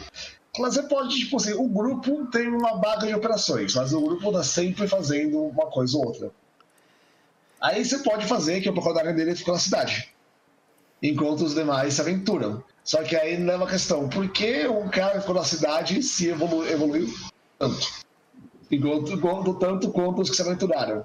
Ou ele pode ir em uma aventura solo. Sabe? Eu tenho algo para fazer. Só que isso, nenhuma das coisas muda o fato que o grupo vai criar um entrosamento muito grande e ele não vai. Alguns jogadores sugeriram que a Striga fosse com um grupo e eu controlasse ela, que eu não é questão. Outros sugeriram que ela ficasse ou fosse fazer algo sozinha. Qual é a solução que vocês geralmente usam quando isso acontece? O Rodarin vai, ele fica, o personagem entra naquele limbo narrativo que assume-se que ela está aqui, só não fale com ela, por favor. Sabe? É... é... Que é, ironicamente, que fazem aquele jogo de videogame da Capcom, Shadow of Star, que é aquele jogo de D&D. Jogaram ele? Sim, sim. Uhum. Tenta no, no, primeiro, no primeiro, que é o The Tower of Doom, se não me engano, não tem, não tem a Ladina. Ela não existe. E no segundo, que é o Shadow of Star, tem a Ladina. E aí o pessoal fala: Nós não vemos ele desde que nós vimos ele na, na Tower of Doom. Aí a Ladina fala: Sim, eu lembro bem. Eu, não, você não existia. Você. você então, tipo, a solução oficial é essa, sabe? Tipo, até mostra na primeira cutscene ela mostrando, tipo, eu, ela fala assim no final do jogo, eu roubei o cristal da torre, tipo. Então ela não só tava na torre, como ela roubou um cristal lá, sabe? Tipo, embora quando quem joga o primeiro ela não tava lá. Uhum. Como vocês fazem isso? É... Cássio, tu ia começar, vai lá. É, assim, primeiro que eu acho que eu não tenho muito esse problema por uma questão de jogar jogos um pouco mais curtos, assim, eu, eu até prefiro. Não jogo campanhas muito longas, então se alguém sair, ele vai acabar saindo permanentemente da campanha. Mas assim, usando esse exemplo que você deu, eu, eu tipo, colocaria o personagem for sair uma aventura solo, se distanciou do grupo, e eu não veria como problema esse negócio do o grupo criou um entrosamento e esse personagem não, porque isso daí também viraria um elemento a ser explorado quando esse personagem voltasse. Tipo, não, será que a gente confia nele? Porque ele não passou por tudo que a gente passou. Ou, tipo, fica aquele clima de, da pessoa que se distanciou ou abandonou num momento crucial, eu acho que isso seria até interessante para a narrativa, assim. Acho que eu, eu iria por esse caminho nesse exemplo. E outra, né? Onde esse... ela esteve esse tempo todo? Isso é uma, são perguntas interessantes a serem respondidas dentro da narrativa, né? Uh, mais alguma coisa, Cássio? Não, só isso. Enquanto... Eu, eu ah, nunca tive esse problema no, no sentido de tipo, faltar um mês. Assim. Eu tive faltar du duas semanas, né? Outra coisa que me aconteceu foi, ah, tipo, um jogador faltou a literalmente a última sessão, Aí é duro, hein? sabe? Aí eu transformei o personagem dele numa, numa estátua. Porque tinha um personagem que tinha tra- aquela magia de transformar o cara de carne pra pedra, né? E eu fiz questão de começar o combate ele fazendo aquilo antes de começar o combate, que era pra não ter chance do grupo da counter aí. Aí sim. Deu até um efeito dramático, assim, nossa, nós precisamos salvar ele e tal, né? Ah, de emergência e tal. Mas ah, eu. O que, que eu normalmente faço com esses meus persona esses personagens que, que saem, né? Eles costumam ah, se distanciar do grupo. Eu não interpreto eles. A não ser que seja, tipo, por uma sessão. Sabe? E porque dá problema. Porque o jogador ele tem, ele tem uma expectativa pro que o personagem dele é e o que ele faz, né? E eu dificilmente vou conseguir ah, vou conseguir tipo, fazer jus a essa, essa expectativa dele. Então por que que eu vou tentar, entendeu? Ah, aconteceu recentemente nos Vezes do Oeste. O Caio Santos infelizmente faltou as duas primeiras sessões. As duas que tiveram ele faltou, né? Do, do- da segunda temporada. E eu, literalmente, na primeira sessão eu, eu descrevi eh, ele voando pra longe. E como que a gente vai definir, porque ele voa, ele tem, ele é um Gaffling, que é uma de uma raça lá que tem umas asas de planta lá. Por que, que será que eu tava falando de anime? E né? Então, ah, aí beleza. Eu ia perguntar se tinha isso em vampiro. mas não lembro disso não, em não, vampiro. isso é Pathfinder. Não. Então, aí, aí que acontece, cara? Eu, eu no final das contas, eu- eu- a gente, na, na sessão que ele veio, a gente explorou daí o que, onde ele tava, por que que ele saiu voando, entendeu? Ah, teve, todo, teve toda essa questão. Agora, um mês é muito tempo. Eu não sei se daria certo, sabe? São fazer isso meses. Dois meses, que é, tipo, é uma quantidade de tempo absurda, né? Ah, se- sendo que eu já sinto que, tipo, na situação que eu tô nos Vezes do Oeste, por causa dessa separação, eu tô gastando muito mais tempo com o personagem dele do que com o grupo, tá ligado? Ou, ou- não, não mais tempo com ele, mas eu tô gastando tempo com ele que eu poderia estar gastando mais com o grupo. Mas por causa dessa situação, se, sabe, a sessão ficou mais lenta, porque primeiro eu tive que narrar a cena dele, depois a cena do grupo. Aí eu, de tempos em tempos, eu, eu voltava pra ele fazer uma cena, aí voltava pro grupo, sabe? Isso tudo pra vol- todo mundo voltar até o ponto onde, onde ficaria e a narrativa ficar, tipo, bem arra- amarrada. Eu poderia simplesmente citar, ele saiu voando e, e olhar pra ele dizer por que que saiu voando, tá ligado? Se você olhar um, um livro de Pathfinder, um daqueles livros finos, Hum. eu acho que chama de Metagaming Artifacts. Hum, São artefatos mágicos, né, para resolver esse tipo de situação. Tem o anel do teletransporte imediato inesperado. O jogador desaparece, dá para fazer alguma coisa em outro local, depois ele volta. Aí tem o livro do esvaziamento Tá mental. Estou mutado? O Não. tomate. Tomate. Não, Ah, tá. não, eu nem falo nada.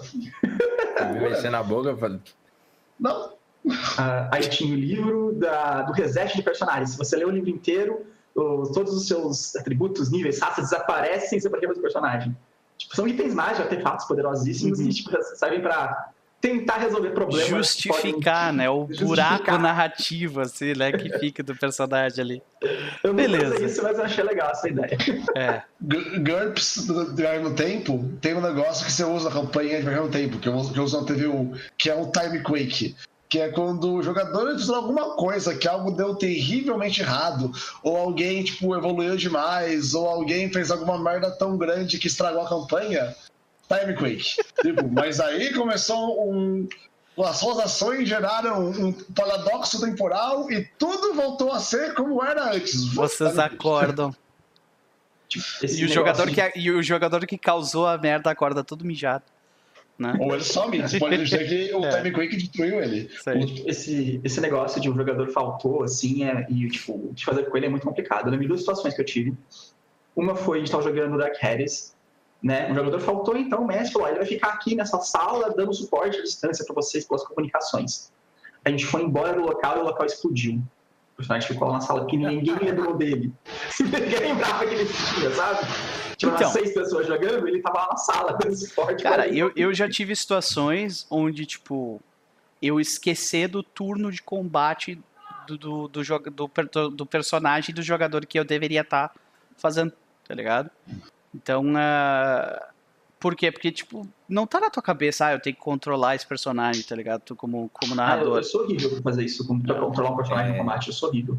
Quando a gente jogou a última vez, nós tivemos algumas faltas. E em combate, outro, outro jogador acabava assumindo assim, as decisões em combate e tal. Uhum, Porque aí não fica pro mestre. O mestre já tem que lidar com muita coisa, né? Com, uhum. ele tem que controlar ali.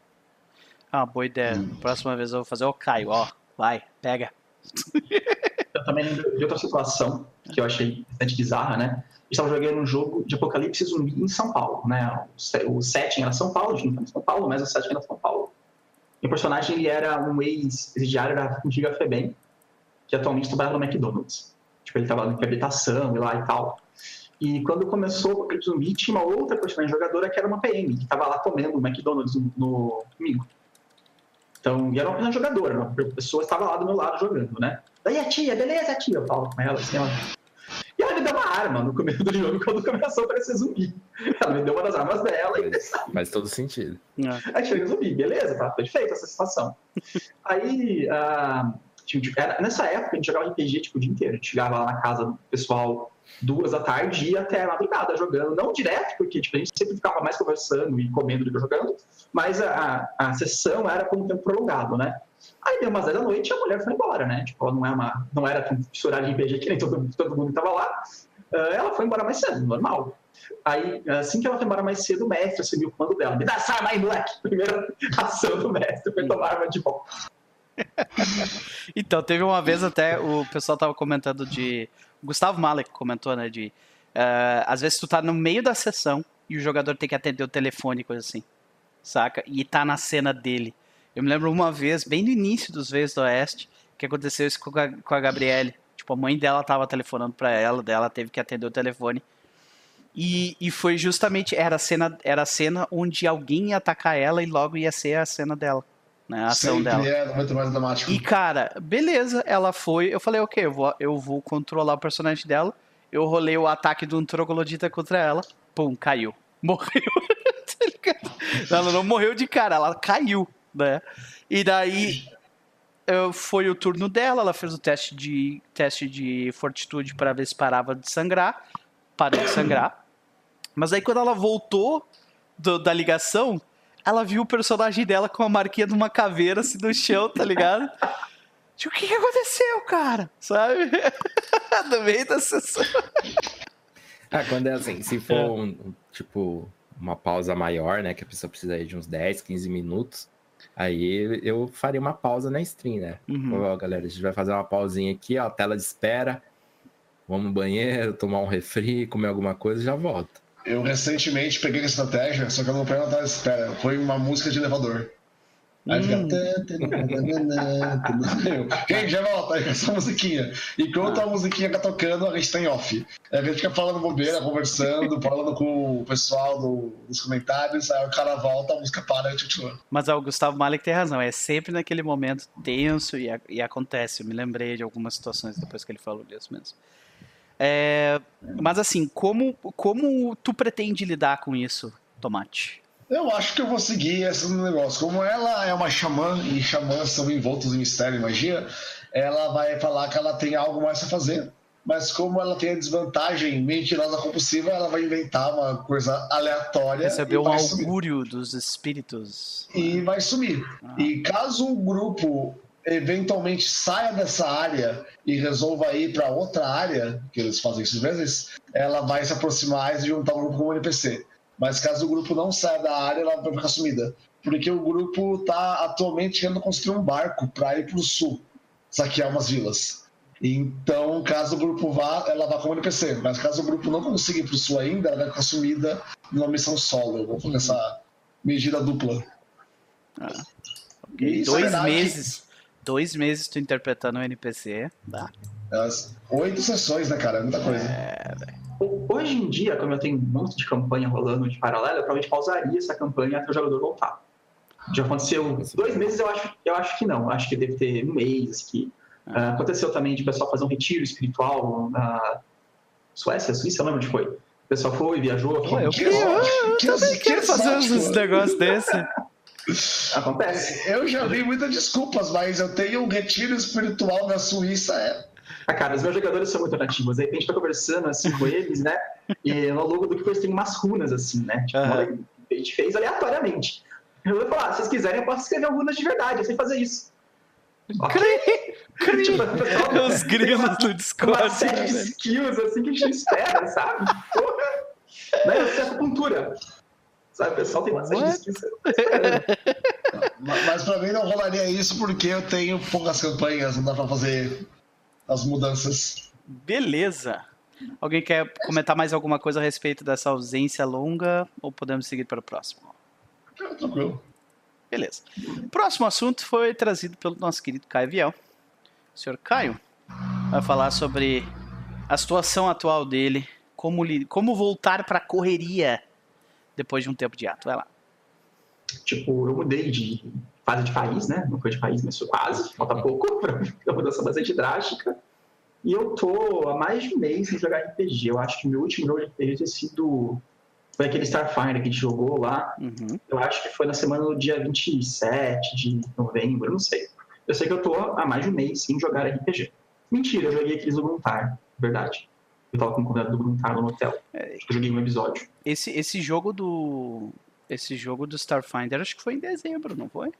Hum, Eu acho que não, porque eu mudei pra cá, só se foi tipo no último dia possível de dezembro. Eu acho. eu mudei, pra- Eu vou- continua, continua que eu vou olhar aqui. Porque eu mudei pra cá dia 3, sabe, de dezembro. Então só se foi no sábado, do era dia 1. Mas. ah, e tipo, eu pensei que eu ia primeiro, que eu ia ficar em abstinência de RPG, porque eu tô acostumado a jogar tipo, duas, três vezes por semana às vezes. Não fiquei. Não fiquei nessa RPG que eu achei que fosse ficar. E beleza. Uma parte minha quer voltar a jogar, tipo, tá tipo, querendo voltar a jogar logo. Outra parte tá adiando. Eu poderia muito bem ter mestrado algum one shot amanhã, se eu quisesse. Podia ter chamado um grupo de pessoas, montar uma mesa e jogar, mas, tipo, não vi necessidade de fazer isso. Então, eu, tipo, eu já tô mar- tentando marcar jogos já e tal, né, que na semana que vem, mas, tipo, eu não tô sentindo aquela prioridade, aquela necessidade absurda de fazer isso que eu achei que eu fosse estar sentindo. Uhum.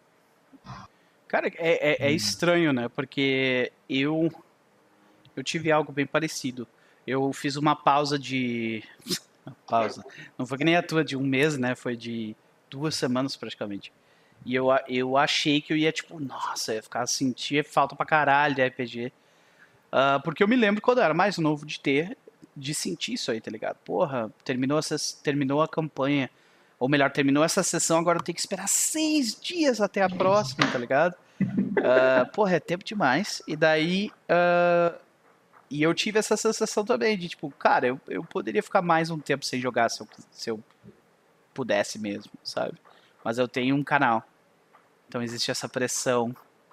Eu, tipo, não, eu preciso continuar fazendo a parada, sabe? Aí, eu diria que a maior razão de eu estar voltando a mestrar, talvez semana que vem, se tudo corre, corre certo, é o canal. Não fosse o canal, eu não voltaria agora, não, eu acho. Esperaria mais um tempo e tal. Mestrando, jogando, acho que provavelmente se tiver jogo do Tomate, semana que vem eu devo jogar, provavelmente. Sei Mas no meu caso, eu tinha recém me mudado também. Então eu não tinha me assentado na rotina.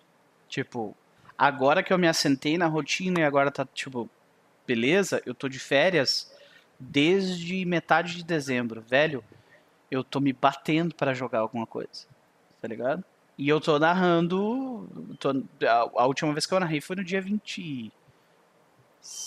Tô 28? vendo que eu vou ter que fazer um, ter que fazer um jogo já a vocês, hein? É, eu agradeço. Cara, eu, Eu, eu devo já ter- aceito o convite, já. Já tá Eu aceito. devo ter alguma coisa, cara. Eu não sinto falta de jogar, cara. Tipo, Eu sinto. eu, eu, eu, eu jogo às vezes, eu curto, mas eu não gosto de falar, pô, devia estar jogando. Tipo, eu, agora quando eu tô jogando, eu penso, porra, devia estar narrando. Que beleza. Aham. É, Mas eu... eu, acho que um corpo parado tende a ficar parado, sabe? Então, uma vez que você para, voltar no ritmo é um pouco mais difícil. É. Acho que o, mel- o melhor modo é igual entrar na piscina. Entra de uma vez. Sabe? Você marca um dia, vai ter jogo esse dia, e já volta, já marca o próximo, e meio que se força a entrar no ritmo. Em caso contrário, você nunca vai voltar no ritmo de antes.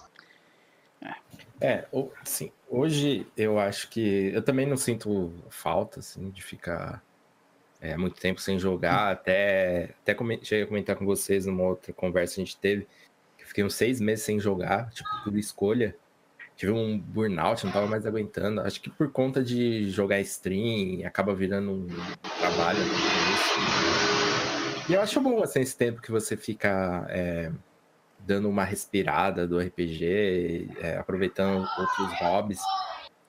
Mas hoje eu acho que eu prefiro muito mais a qualidade do que quantidade. Por isso eu não, não fico muito nessa pilha. Não, eu tenho que jogar, tenho que jogar. Eu, eu prefiro esperar, sabe, aquela mesa que vai me empolgar mesmo. Uhum. Sabe, aquela.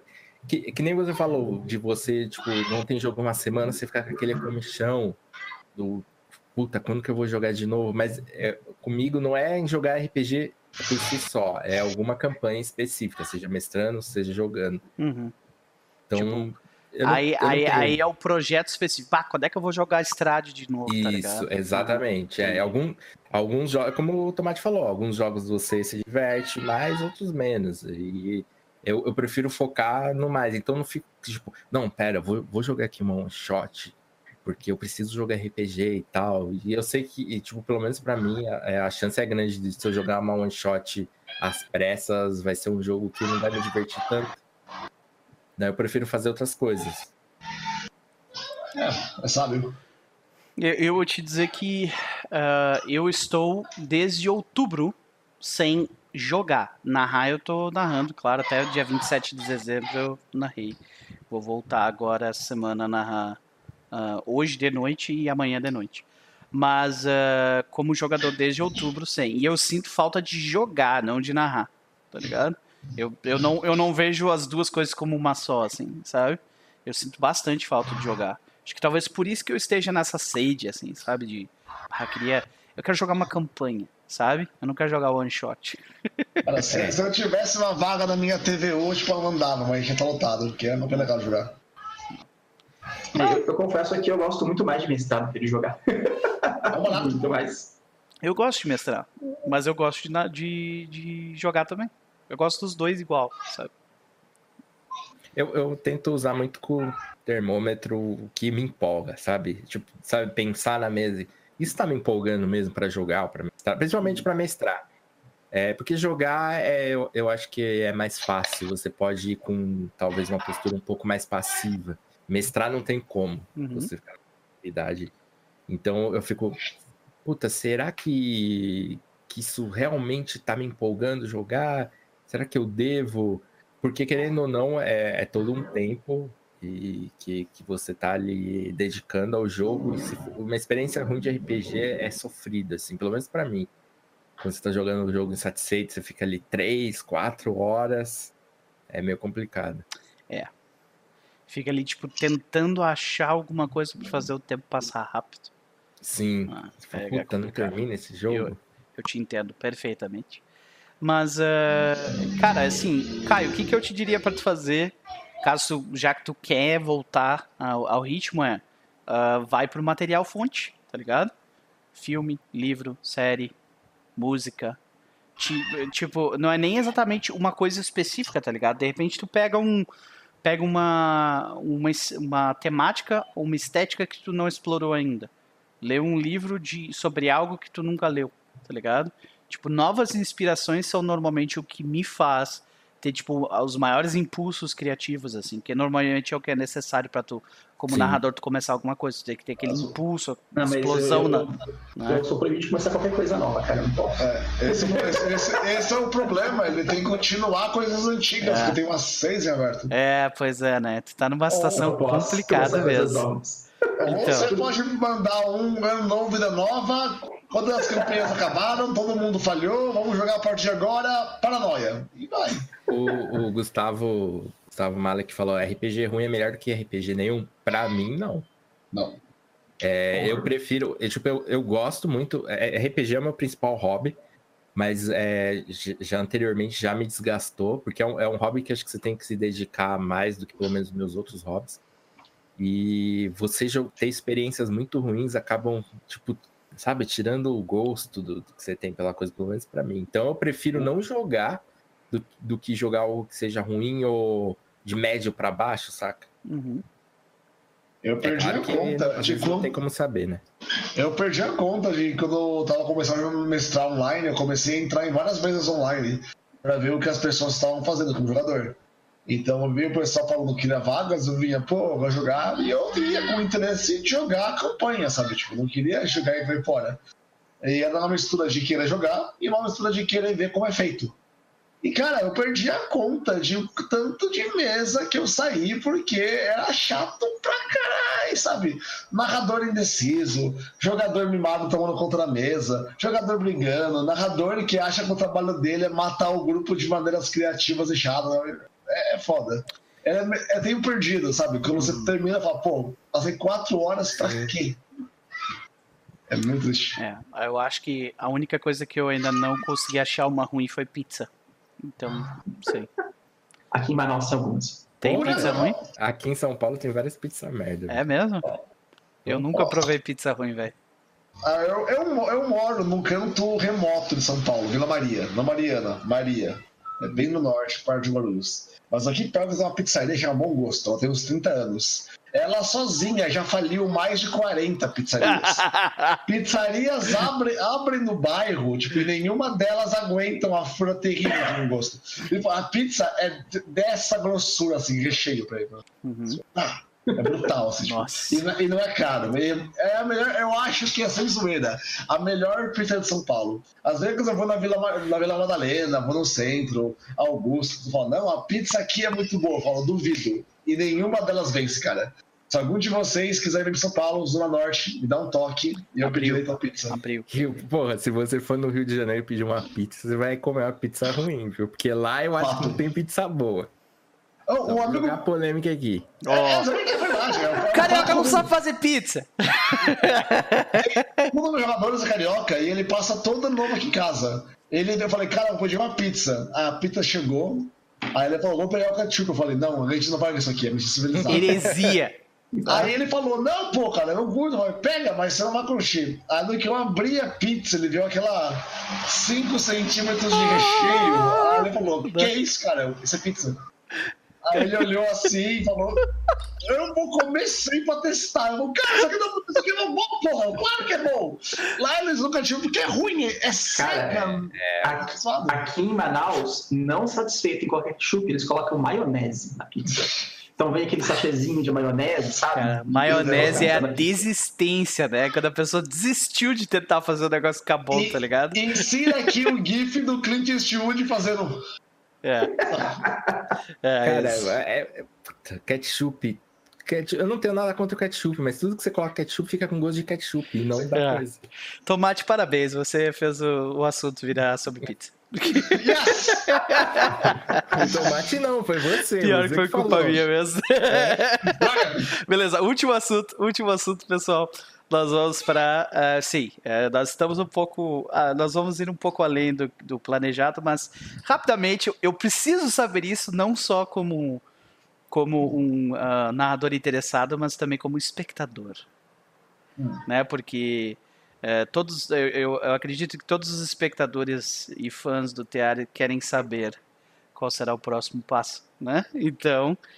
Eu imagino que esse assunto tem a ver com isso, uh, senhor Cass. Sim, é, tem, tem, tem a ver. É, o meu- o meu assunto é o seguinte: como você continua, seja uma segunda temporada ou depois de um hiato, uma campanha de sucesso, sabe? Pode ser stream ou não, mas que, que todo mundo tenha curtido, que foi bacana. É porque a gente teve algum, alguns sucessos no teatro e fica aquele peso, as pessoas pedindo segunda temporada, continuação, prequel, alguma coisa. E como vocês lidam com a pressão? Porque nada garante que vai ser tão bom quanto antes, né? E rola uma pressão principalmente nas costas do mestre. E geralmente não é. É, geralmente não é. realmente. E como vocês lidam com isso, assim? Cara. Com essa pressão da continuação. Assim, eu, os meus números não chegam nem aos pés dos teus, né? Então, tipo, a pressão, obviamente, é proporcionalmente e absurdamente menor. Mas eu tive um pouco disso. Eu tive, eu tive algumas, algumas pessoas no grupo no Facebook e no YouTube no final da primeira temporada do, dos Vezes Oeste, quando terminou, eles, como assim? Tipo, não vai continuar? Não, vamos, acabou a primeira temporada, tá ligado? E, cara, pra eu começar a segunda temporada dos Veios do Oeste, eu fiz duas preparações de narradores streamadas, mais assim, cara, pelo menos umas 20 horas de preparação fora, tá ligado? Foi tipo, muita coisa. Tanto que eu até tava conversando com o pessoal e isso foi um assunto do diário de mesa. Eu tava preparando tanta coisa que eu tava quase desvirtuando a ideia de sandbox do jogo, sabe? Que é por causa dessa pressão de tipo, eu preciso que seja melhor que os Veios do Oeste, que a primeira temporada dos Veios do Oeste. Eu, eu preciso não que seja igual, eu preciso que seja melhor, sabe? E é tenso, cara. Foi, eu, eu, tive que, eu tive que me policiar nesse sentido e falar assim, não, cara, eu, eu já criei o suficiente. Se eu criar mais, eu vou botar minha mão. Eu vou forçar minha mão nos jogadores tá ligado? E grande parte da diversão, como o Tomate mesmo falou antes, né? Cabe aos jogadores trazer grande parte do que torna um jogo legal, divertido e popular. Eu tive um peso com Romarcana, que eu fiz a primeira, foi legal, foi uma campanha. Cara, Romarcana, a primeira foi tudo que uma campanha deveria ser, ó. Tipo, embora foi meu primeiro stream, o overlay é zoado, a qualidade é das melhores, mas ela teve tudo que uma campanha pequena devia ter. Sabe? Ela foi pequena, teve 12 episódios, apenas 3 meses, ela todos os personagens mudaram, foi muito boa.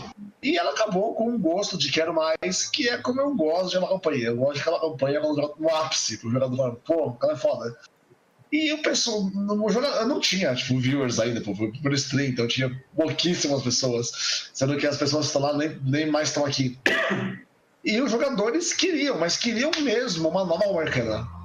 E eu, e eu pensei, cara, uma, uma nova Arcana não vai chegar aos pés do Prova Arcana, a não ser que eu mude completamente o foco dela eu, eu chegue com algo tipo muito novo. Primeira Roma Arcana se passava totalmente na cidade de Burtigala. Se eu continuasse naquela cidade, tudo ia parecer uma imitação menor. Tudo ia parecer que era inferior ao clássico. Tipo, então tem que mudar. Então eu decidi que a segunda Roma Arcana ia passar na estrada, essa viagem, para ser diferente. Porque sendo diferente, fazer um comparativo com o que passou fica mais difícil. Porque eles vão falar, tipo, ah, eu sinto que a gente não tem uma ligação tão forte com os NPCs. Uhum. Também nós estamos viajando. E lá nós estamos parados. Então é normal que a gente crie amizade com parado e não viajando. Aí beleza. Mas aí, quando estava terminando a segunda Romarcana, os jogadores estavam começando a falar sobre uma terceira parte. Pô, já nem terminado a segunda, já queria uma terceira parte.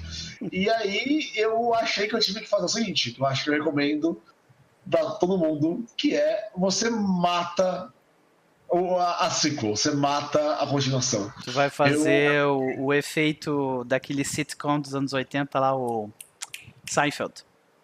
Sim, sabe? Você... Cara, Seinfeld acabou na sua glória de ouro, tipo, não, não vai além, tipo, continua uma vez, na segunda, no máximo, você mata ela.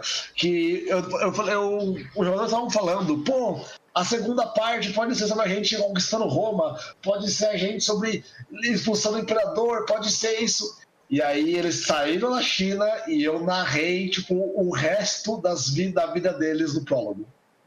Sabe, o prólogo foi o que cada um deles fez, como eles voltaram para Roma, como eles tinham conhecimento chinês e trouxeram da China a seda e ficaram ricos através da riqueza eles pressionaram o Senado, e como eu sabia o objetivo de cada um deles, que eles falaram o objetivo deles, e aí o personagem que era escravo, libertou os escravos tudo mais, e acabou de modo que não teria como continuar, sabe? Tipo, eles cumpriram todos os objetivos para casa viagem, eles morreram de velhice, alguns outros eram mais jovens, não morreram, e eu matei ali, porque eu sabia que se tivesse uma terceira, nunca é tão boa. Tipo, não ia bater, tipo, não, ia, não ia conseguir a vencer a expectativa do, do, do, que tem na cabeça dos caras. Que é o porquê Half-Life 3 também nunca lançou. sabe? É provável. Acho Ah, que é isso. A, a questão aí é, é- tem outra parte que é assim, né? Por exemplo, ah, eu tenho um narrador que, tipo, no, no meu canal, que é o Humberto Goulart, ele, ele tem conhecimento sobre Pathfinder que é muito melhor do que o meu. Ele sabe muito, ele domina muito melhor o, o sistema. Só que ele, ele, ele tem receio de narrar Pathfinder no meu canal porque ele, por causa da comparação comigo, tá ligado? Tipo, e ele não quer ser comparado. Então, meio- existe, existe essa parte, né? Infelizmente acontece. Tomate caiu. É, o tomate. Deve estar voltando agora. Voltou. Voltou. É, eu não sei o que houve. Tudo bem? Tudo bem? Tudo Tudo certo. Só tua câmera que ainda, não, que ainda não voltou. Mas, beleza, agora tá voltando. Entendeu? Então, existem, existe essa parte também. Como tu fazer uma continuação ah, do trabalho de outro narrador, tipo, às vezes no mesmo campo dele, né? Tipo, um cara que joga futebol bem pra caralho, daí tu vai se apresentar logo depois dele, tá ligado? No mesmo campo de futebol, com os mesmos espectadores. Sabe? É. É, é A complicado. gente, a gente tem um pouco dessa pressão que você falou que, que não é bem da continuação direta, mas é às vezes tipo a gente tem mesas que foram muito boas e mesas que foram bem ruins. Uhum. Mas acaba depois de, de um sucesso que, que a mesa foi muito boa, muito empolgante, teve uma boa resposta do público. Normalmente entra outra mesa, às vezes com outro mestre. Aí tem aquele peso do, da mesa anterior, saca? De tipo, É. Eu, Cara, não, eu não invejo nem um pouquinho quem vai, quem vai entrar no, no, no lugar do Chess logo depois do, do Curse agora. bizarra. Não invejo. Uma pausa bizarra, vou mostrar um negócio muito bizarro. Um grupo chamado RPG Games Brasil, que eu não conheço, fez uma enquete. Qual o melhor, boa presencial ou, ou stream da net? Hum. A imagem de stream, por algum motivo, é minha amiga de Vikings. então, yes. É isso aí, meu A- velho. apare- Aparentemente agora eu tenho fa- fama totalmente trivial. Que viagem. Beleza. Prossiga. parabéns, meus parabéns. Entendeu? Por que É, eu, cara? Tanto, tanto stream grande. é, Caio? Ah, bem, deixa eu pensar um pouco aqui. Olha, ah, o que eu sinto normalmente né, nessa questão é que a gente- nossas campanhas costumam ser continuadas, não são campanhas que terminam e depois voltam. De maneira geral, são campanhas têm pausas, né, por conta de pessoas viajam e tal, mas elas não pararam, de uma, nenhuma campanha parou até agora. O que a gente teve, que teve uma necessidade de continuidade, foi o nosso Little Fears. Jogou Little Fears ano passado no, no Halloween, e um ano depois a gente vai jogar Little Fears de novo neste ano no Halloween. Então, ah, o que a gente fez, que eu achei bem legal, a ideia que a gente teve, foi de não, não fazer disso uma campanha na, no sentido mais tradicional da coisa. Ao invés de ser uma campanha, ela é uma série de crônicas de terror. Então, cada história vai se passar numa posição diferente, de um universo alternativo, vezes as crianças, para porque ela trabalha com os personagens daquele sistema. A gente vai continuar com os mesmos personagens, às vezes mudando alguma coisa aqui e ali, mas ah, em outra aventura que eles não se conhecem, ou se conhecem, a gente pode mudar a questão de conhecimento e relacionamento entre eles. Então, cada ano a gente vai fazer uma coisa dessas. Ah, eu achei que ficou legal porque tinha um pouco da comparação, porque é bem diferente a história, é bem diferente o monstro, a situação. Na primeira foi numa casa assombrada numa, numa fazenda. O segundo é um acampamento de verão. O terceiro, eu acho que não sei crianças numa cidadezinha pequena pedindo, ah, tipo, uh, tíquel, uh, os travessuras, né, numa cidade, por alguma razão adota a cultura americana e vão fazer, vão fazer isso. E por aí vai, sabe? Cada episódio vai ser uma, uma história autocontida, né? Não vai ser um episódio em si, vai ser dois três episódios, mas vai ser alguma coisa assim. E uma co- coisa que a gente sofre pressão uh, não é nem campanha, né? Ah, quando vai ser o próximo episódio? O pessoal fica falando Uhum. com todo mundo comigo. Né? Eu postei, eu fiz um videozinho, né? Com uh, screenshots, todas as, todas as, todos os da campanha. Para fazer um vídeo de encerramento e tal, eu montei e tal. E coloquei no YouTube lá como vídeo de encerramento, cara. O pessoal falando, não, acabou, vai ter acabado, e agora? E tudo mais. Eu falei, não, gente, não acabou, vai continuar, só mais uma pausa e tal. Uhum. Mas isso o pessoal pergunta muito quando vai ser o próximo, quando vai ser o próximo. É, e a Mas eu pressão pra tu montar a próxima temporada vai ser absurda, tá ligado? E só aumenta. Pô, Tipo, é que eu não vejo como uma próxima temporada, porque não vai ser um tempo tão grande entre um episódio e outro. Vai ser tipo uns dois, três meses, sabe? aham, Que pra mim, às vezes, é um tempo normal de campanha pra outro, quando eu diário. Então ok. vai ser uma pausa, mas não vai ser uma pausa tão grande assim. Mas é, eu sinto a pressão de que tenho que mestrar isso, de maneira geral, porque é a única campanha que você está pedindo pra gente mestrar. Quando vai ter Boku no Hero? Quando vai ter Boku no Hero? Se for no nosso canal lá e tal. É que meio, meio que se transformou a parada da Keepers, assim, né? Ah, tem o Boku no Hero aqui, tá ligado? Eu fiz uma, uma coisa que eu me arrependo muito hoje em dia, que foi abrir o pessoal me mandar ideia de personagem.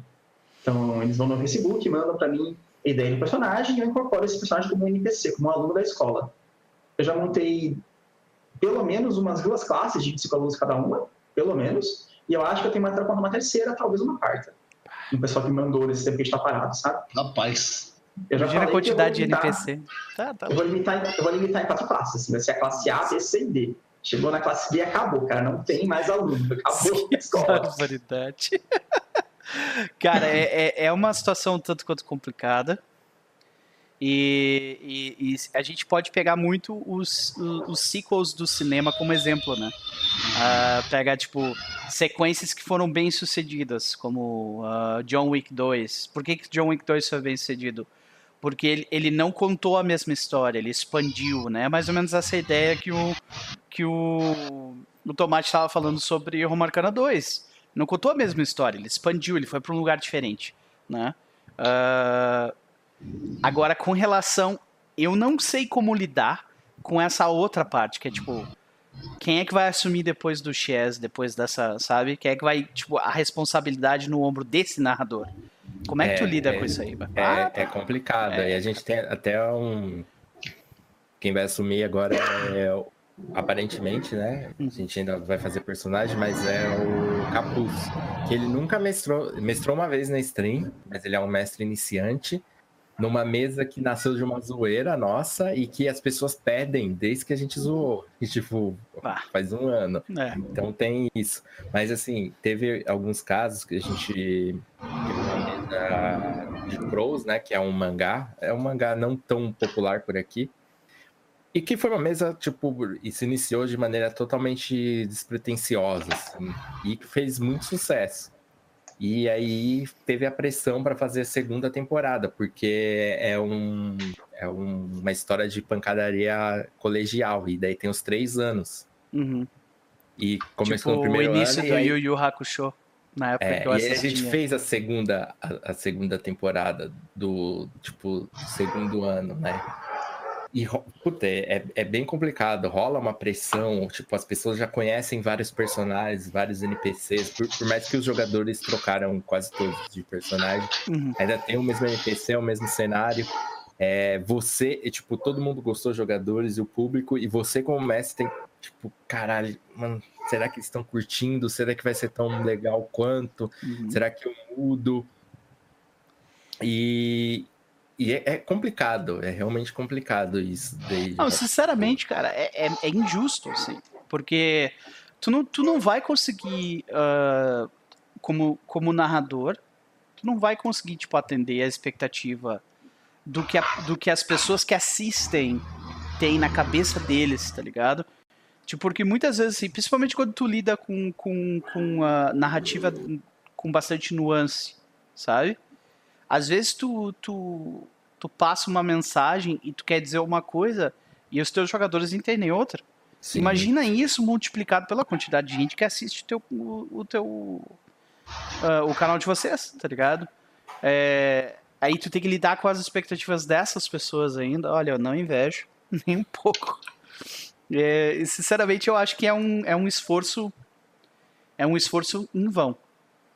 Eu diria sim, que, sim. que tu mas tem é uma, que. Mas eu é, diria é difícil que, você não que se preocupar. Te... Né? Não, eu concordo. Eu concordo contigo. É difícil tu não se preocupar porque tu tem essa, esse interesse, tipo, essa relação pessoal com o projeto, né? Mas eu acho que uh, como criador a tua, a, a, a tua responsabilidade é atender a tua expectativa. É, mas, é, mas aí acho que também tem um problema. Até o Gustavo citou Star Wars, uhum. e aí às vezes a gente tem é, um problema que, que é o seguinte. A gente vai preparar uma mesa nova e às vezes cria uma expectativa muito grande nessa mesa nova, independente dela ser continuação ou não. E aí, quando vai jogar, não é legal. Star Wars foi um exemplo desse. A gente, tipo, é, achou que a mesa ia ser muito foda, Uhum. tipo, porque a gente tava jogando, tava passando, é, começando. Foi no tempo lá que estreou o episódio 7. Sei, sei, tava um hype do caralho. Tava o tá? hype do Star Wars, e, tipo, a galera tinha ali tema e curtido, né? Que é aquele sistema da Fantasy Flight, né? O, que, que até veio pro Brasil. Fronteiras do Império? É, mas a gente não jogou Fronteiras do, Im- do Império, a gente jogou. É que tem três livros, Force, né? É, a gente jogou Force and Destiny, Ah, que é tá. mais focado em Jedi Sim, e usuários sim. da Força. Uhum. E, cara, Tem o Edge legal. of the Empire, o não sei o que of the Rebellion, e daí Isso, tem esse Force aí. and Destiny, É. é. E, cara, eu não. é Só um ato, gente, eu não gostei mesmo desse sistema. Eu achei ele, tipo, muito. sem peso nenhum. Cara, é, falando um pouquinho do sistema, né, fugindo um pouquinho, mas a, gente- a galera, a galera, eu não, fui eu que li o sistema, foi o Chaz, ele leu, curtiu, só que na prática era isso. Ele parecia ser um, um- um jogo que tinha vários elementos narrativos, porque quando saía alguns resultados no dado você podia inserir elementos. Na prática é totalmente gameista, os elementos são te dá vantagem na próxima rolagem, segue pra próxima. É isso. Que eu também joguei na companhia de Star Wars, que, meu Deus, vai ser muito foda. Foi presencial, assim. O pessoal juntou aqui em casa. Vai ser incrível! Vamos ver o sistema. Pegamos esse mesmo sistema e foi. É isso? É, É. isso? E, assim, foram vários problemas, não foi só do sistema. É que, é tipo, é, eu não sei se vocês sentem isso, mas eu acho que a receita para uma mesa boa, ela não é tão definida, ela te- rola um pouquinho de sorte, tipo, de ter rolado a química, de ter encaixado tudo, e não tem muito como saber, por mais que você prepare tudo certo ali, pega um sistema bom, Tu pega tem, tu, jogadores tem como, bons. tu tem como ter mais chance de dar certo, fazer coisas para que tu tenha mais chance de dar certo. Mas É, existe, Um, existe um elemento de chance ali, Isso. Sempre, sempre tem o dado que vai rolar e ver se É. vai dar certo ou não. E, e aí, a, a- tipo, a gente fez essa campanha de close que, eu- que eu falei, ah, tô afim de jogar isso, vamos jogar umas quatro sessões aí, três, quatro sessões, acho que não vai render. E aí tem- já tem duas temporadas no canal, um spin-off, e a gente vai ter que jogar a terceira para completar a história. Eu não sei se, tipo, Boku no Hero, vocês entraram com a expectativa, sabia que ia ser um sucesso é, como jogo e pro público, né? Tipo, Na, a nossa ideia, né? A gente jogava antes da, de começar a fazer stream, um RPG usando o mesmo sistema e tal. O meu não era o mestre, era outro Nossa, mano, eu muito odeio esse sistema. Parabéns por- pelo sucesso que vocês conseguiram, mas eu, mano, odeio demais. Qual é o sistema? É o Mutantes e Malfeitores? Mutantes e Masterminds. Ah, Cara, tá. eu, eu só jogo quando eu tenho macro. Sem macro eu jogaria, não. Mas. Hoje em dia, se eu fosse mestrar... tem que, ó, eu ó, Casal, tu tem que aderir à macromancia. Eu tô tentando convencer o Caio a fazer a fazer os vídeos mostrando como é que faz esses macro doido dele, cara. Que é Cara, tipo, joguei um uma vez só, aí, tipo, fui com. com- eu não gosto muito de, de sistema muito crunch, mas beleza, vamos lá jogar essa parada. Aí, rola o dado aí pra ver se acertou, rolei. Aí o mestre sacou de uma calculadora, fez, ah, não sei o que, não sei o que, puf, acertou sim. Eu falei, o que, calculadora? O que você tá fazendo? O que eu tô fazendo na minha vida? Ah, Isso não acontece nem no que, é, eu- que eu escuto, né, no- nos, nos grupos, eu vejo nos grupos do Facebook, a galera chama de Math, Math Finder, não de Pathfinder, tá ligado? É, mas, mas, eu, eu- mas eu acho que o Mutantes Malfeitores é pior do que o Pathfinder. Uhum. Porque no Pathfinder, você tem que conscientemente eh, escolher os bônus que você vai ganhar. Você pode esquecer deles, acontece. Certo. No Mutantes, toda rolagem tem que contar graus de sucesso e graus de falha. Isso que é o Nossa. problema do sistema, na minha Ah, opinião. ah.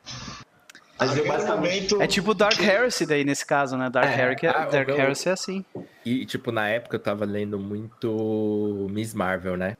Tipo, eu sou fãzaço dessa nova Miss Marvel, acho foda. E eu fiz um personagem que era. Tinha os poderes bem parecidos, né? De, tipo, se esticar, mudar. Aí, eu- não, você tem que ver quanto mais você vai aumentar na sua resistência, quanto você vai aumentar no dano. co- Cara, eu só quero fazer que minha mão fique grande pra eu dar um tapão no cara. É só isso que eu quero. Por favor. Aquele momento que meu GURPS virou uma opção simples, hein? Tô vendo, né? Olha aqui, é. Mas- é. Pera aí, eu, eu, tipo, eu joguei muito GURPS. Vocês já fizeram personagem de GURPS Supers?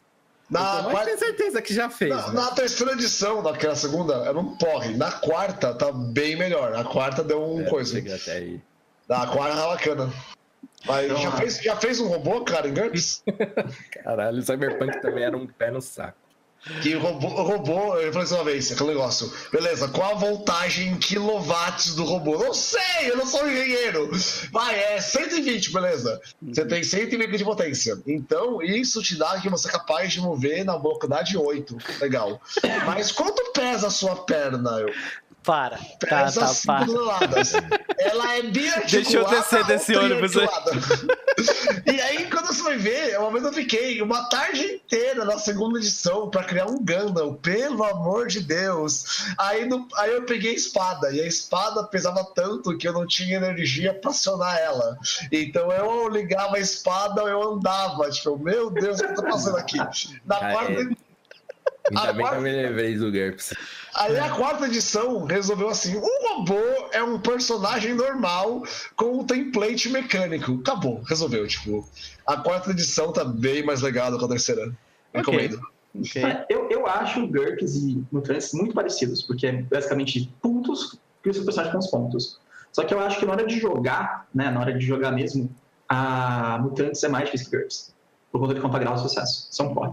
GURPS tem uma regra geral que o preparo é muito mais complicado que o jogo. O narrador prepara, gasta um tempinho preparar as coisas. Mas na hora do jogo é muito rápido. Tipo, é 3D6 e compara. Vai. Tipo, a história da. como nasceu a campanha, mais ou menos assim. Nós tínhamos essa campanha de anime, com mutantes confeitores também, na época da segunda edição, que mestrava um amigo meu, era mais ou menos baseado em Persona e tal, né? Que ele mestrava pra gente. E aí a campanha parou subitamente, assim como umas campanhas param às vezes, assim, a gente queria continuar jogando. E ficou lá, adormecido esse desejo de vamos, queremos voltar a jogar essa campanha. Aí eu comecei a ver o anime, Boku no Hero, né? E quando eu assisti o anime, você fala, cara, esse poder é isso, isso e aquilo. Então, Você ia criando os poderes das pessoas em muitas feitores. Ele tem isso, isso, aquele poder lá, nananã, e por aí vai. Aí chegou a Multicom de 2007, eu acho, que eu sempre faço alguma coisa na Multicom. Uhum. Falei, ah, eu vou mestrar então um one shot de Boku no Hero com os feitores. Né? Não foi one shot, virou a campanha, mas era pra ser one shot.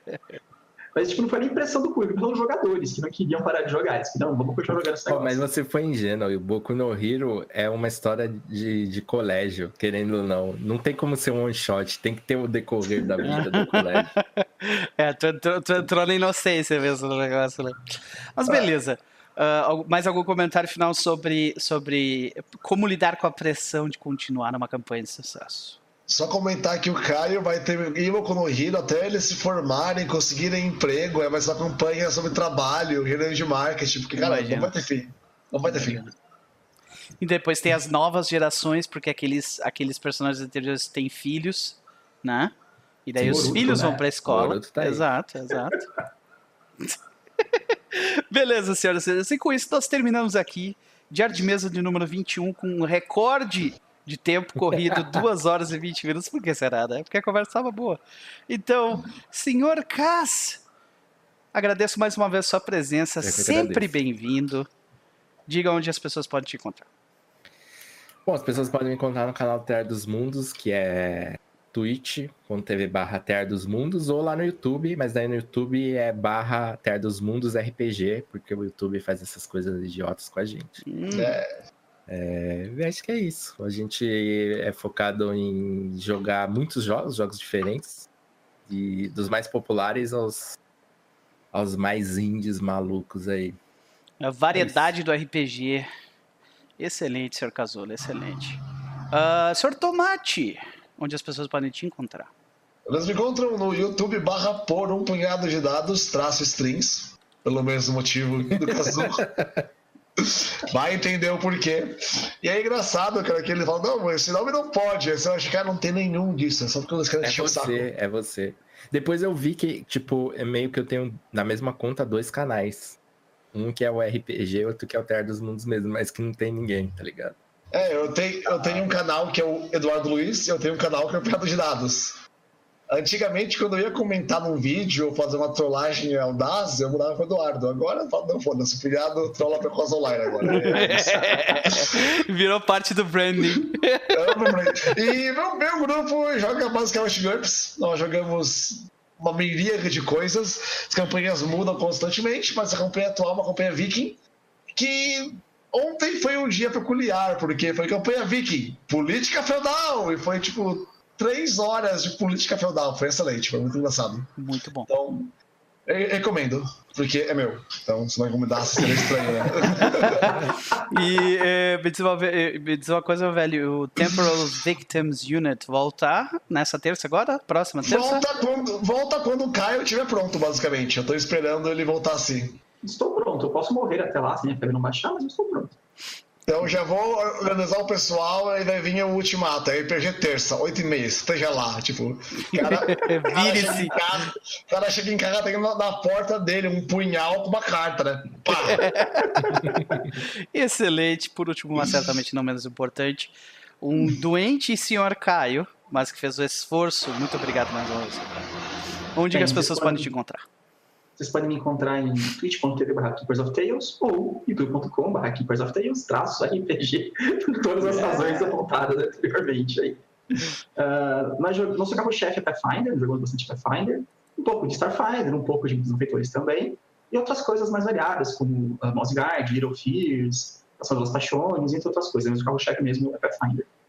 Nós Beleza. jogamos quase todo dia, depende da semana, mas estamos parados por dois meses atualmente, vamos ver como Ah, os links estão no chat, eu acho. Deixa eu ver aqui. Keepers, Keepers of Tales. Agora foi. Eu acho. Ou não. Botar o parceiros. Agora sim. Uhum.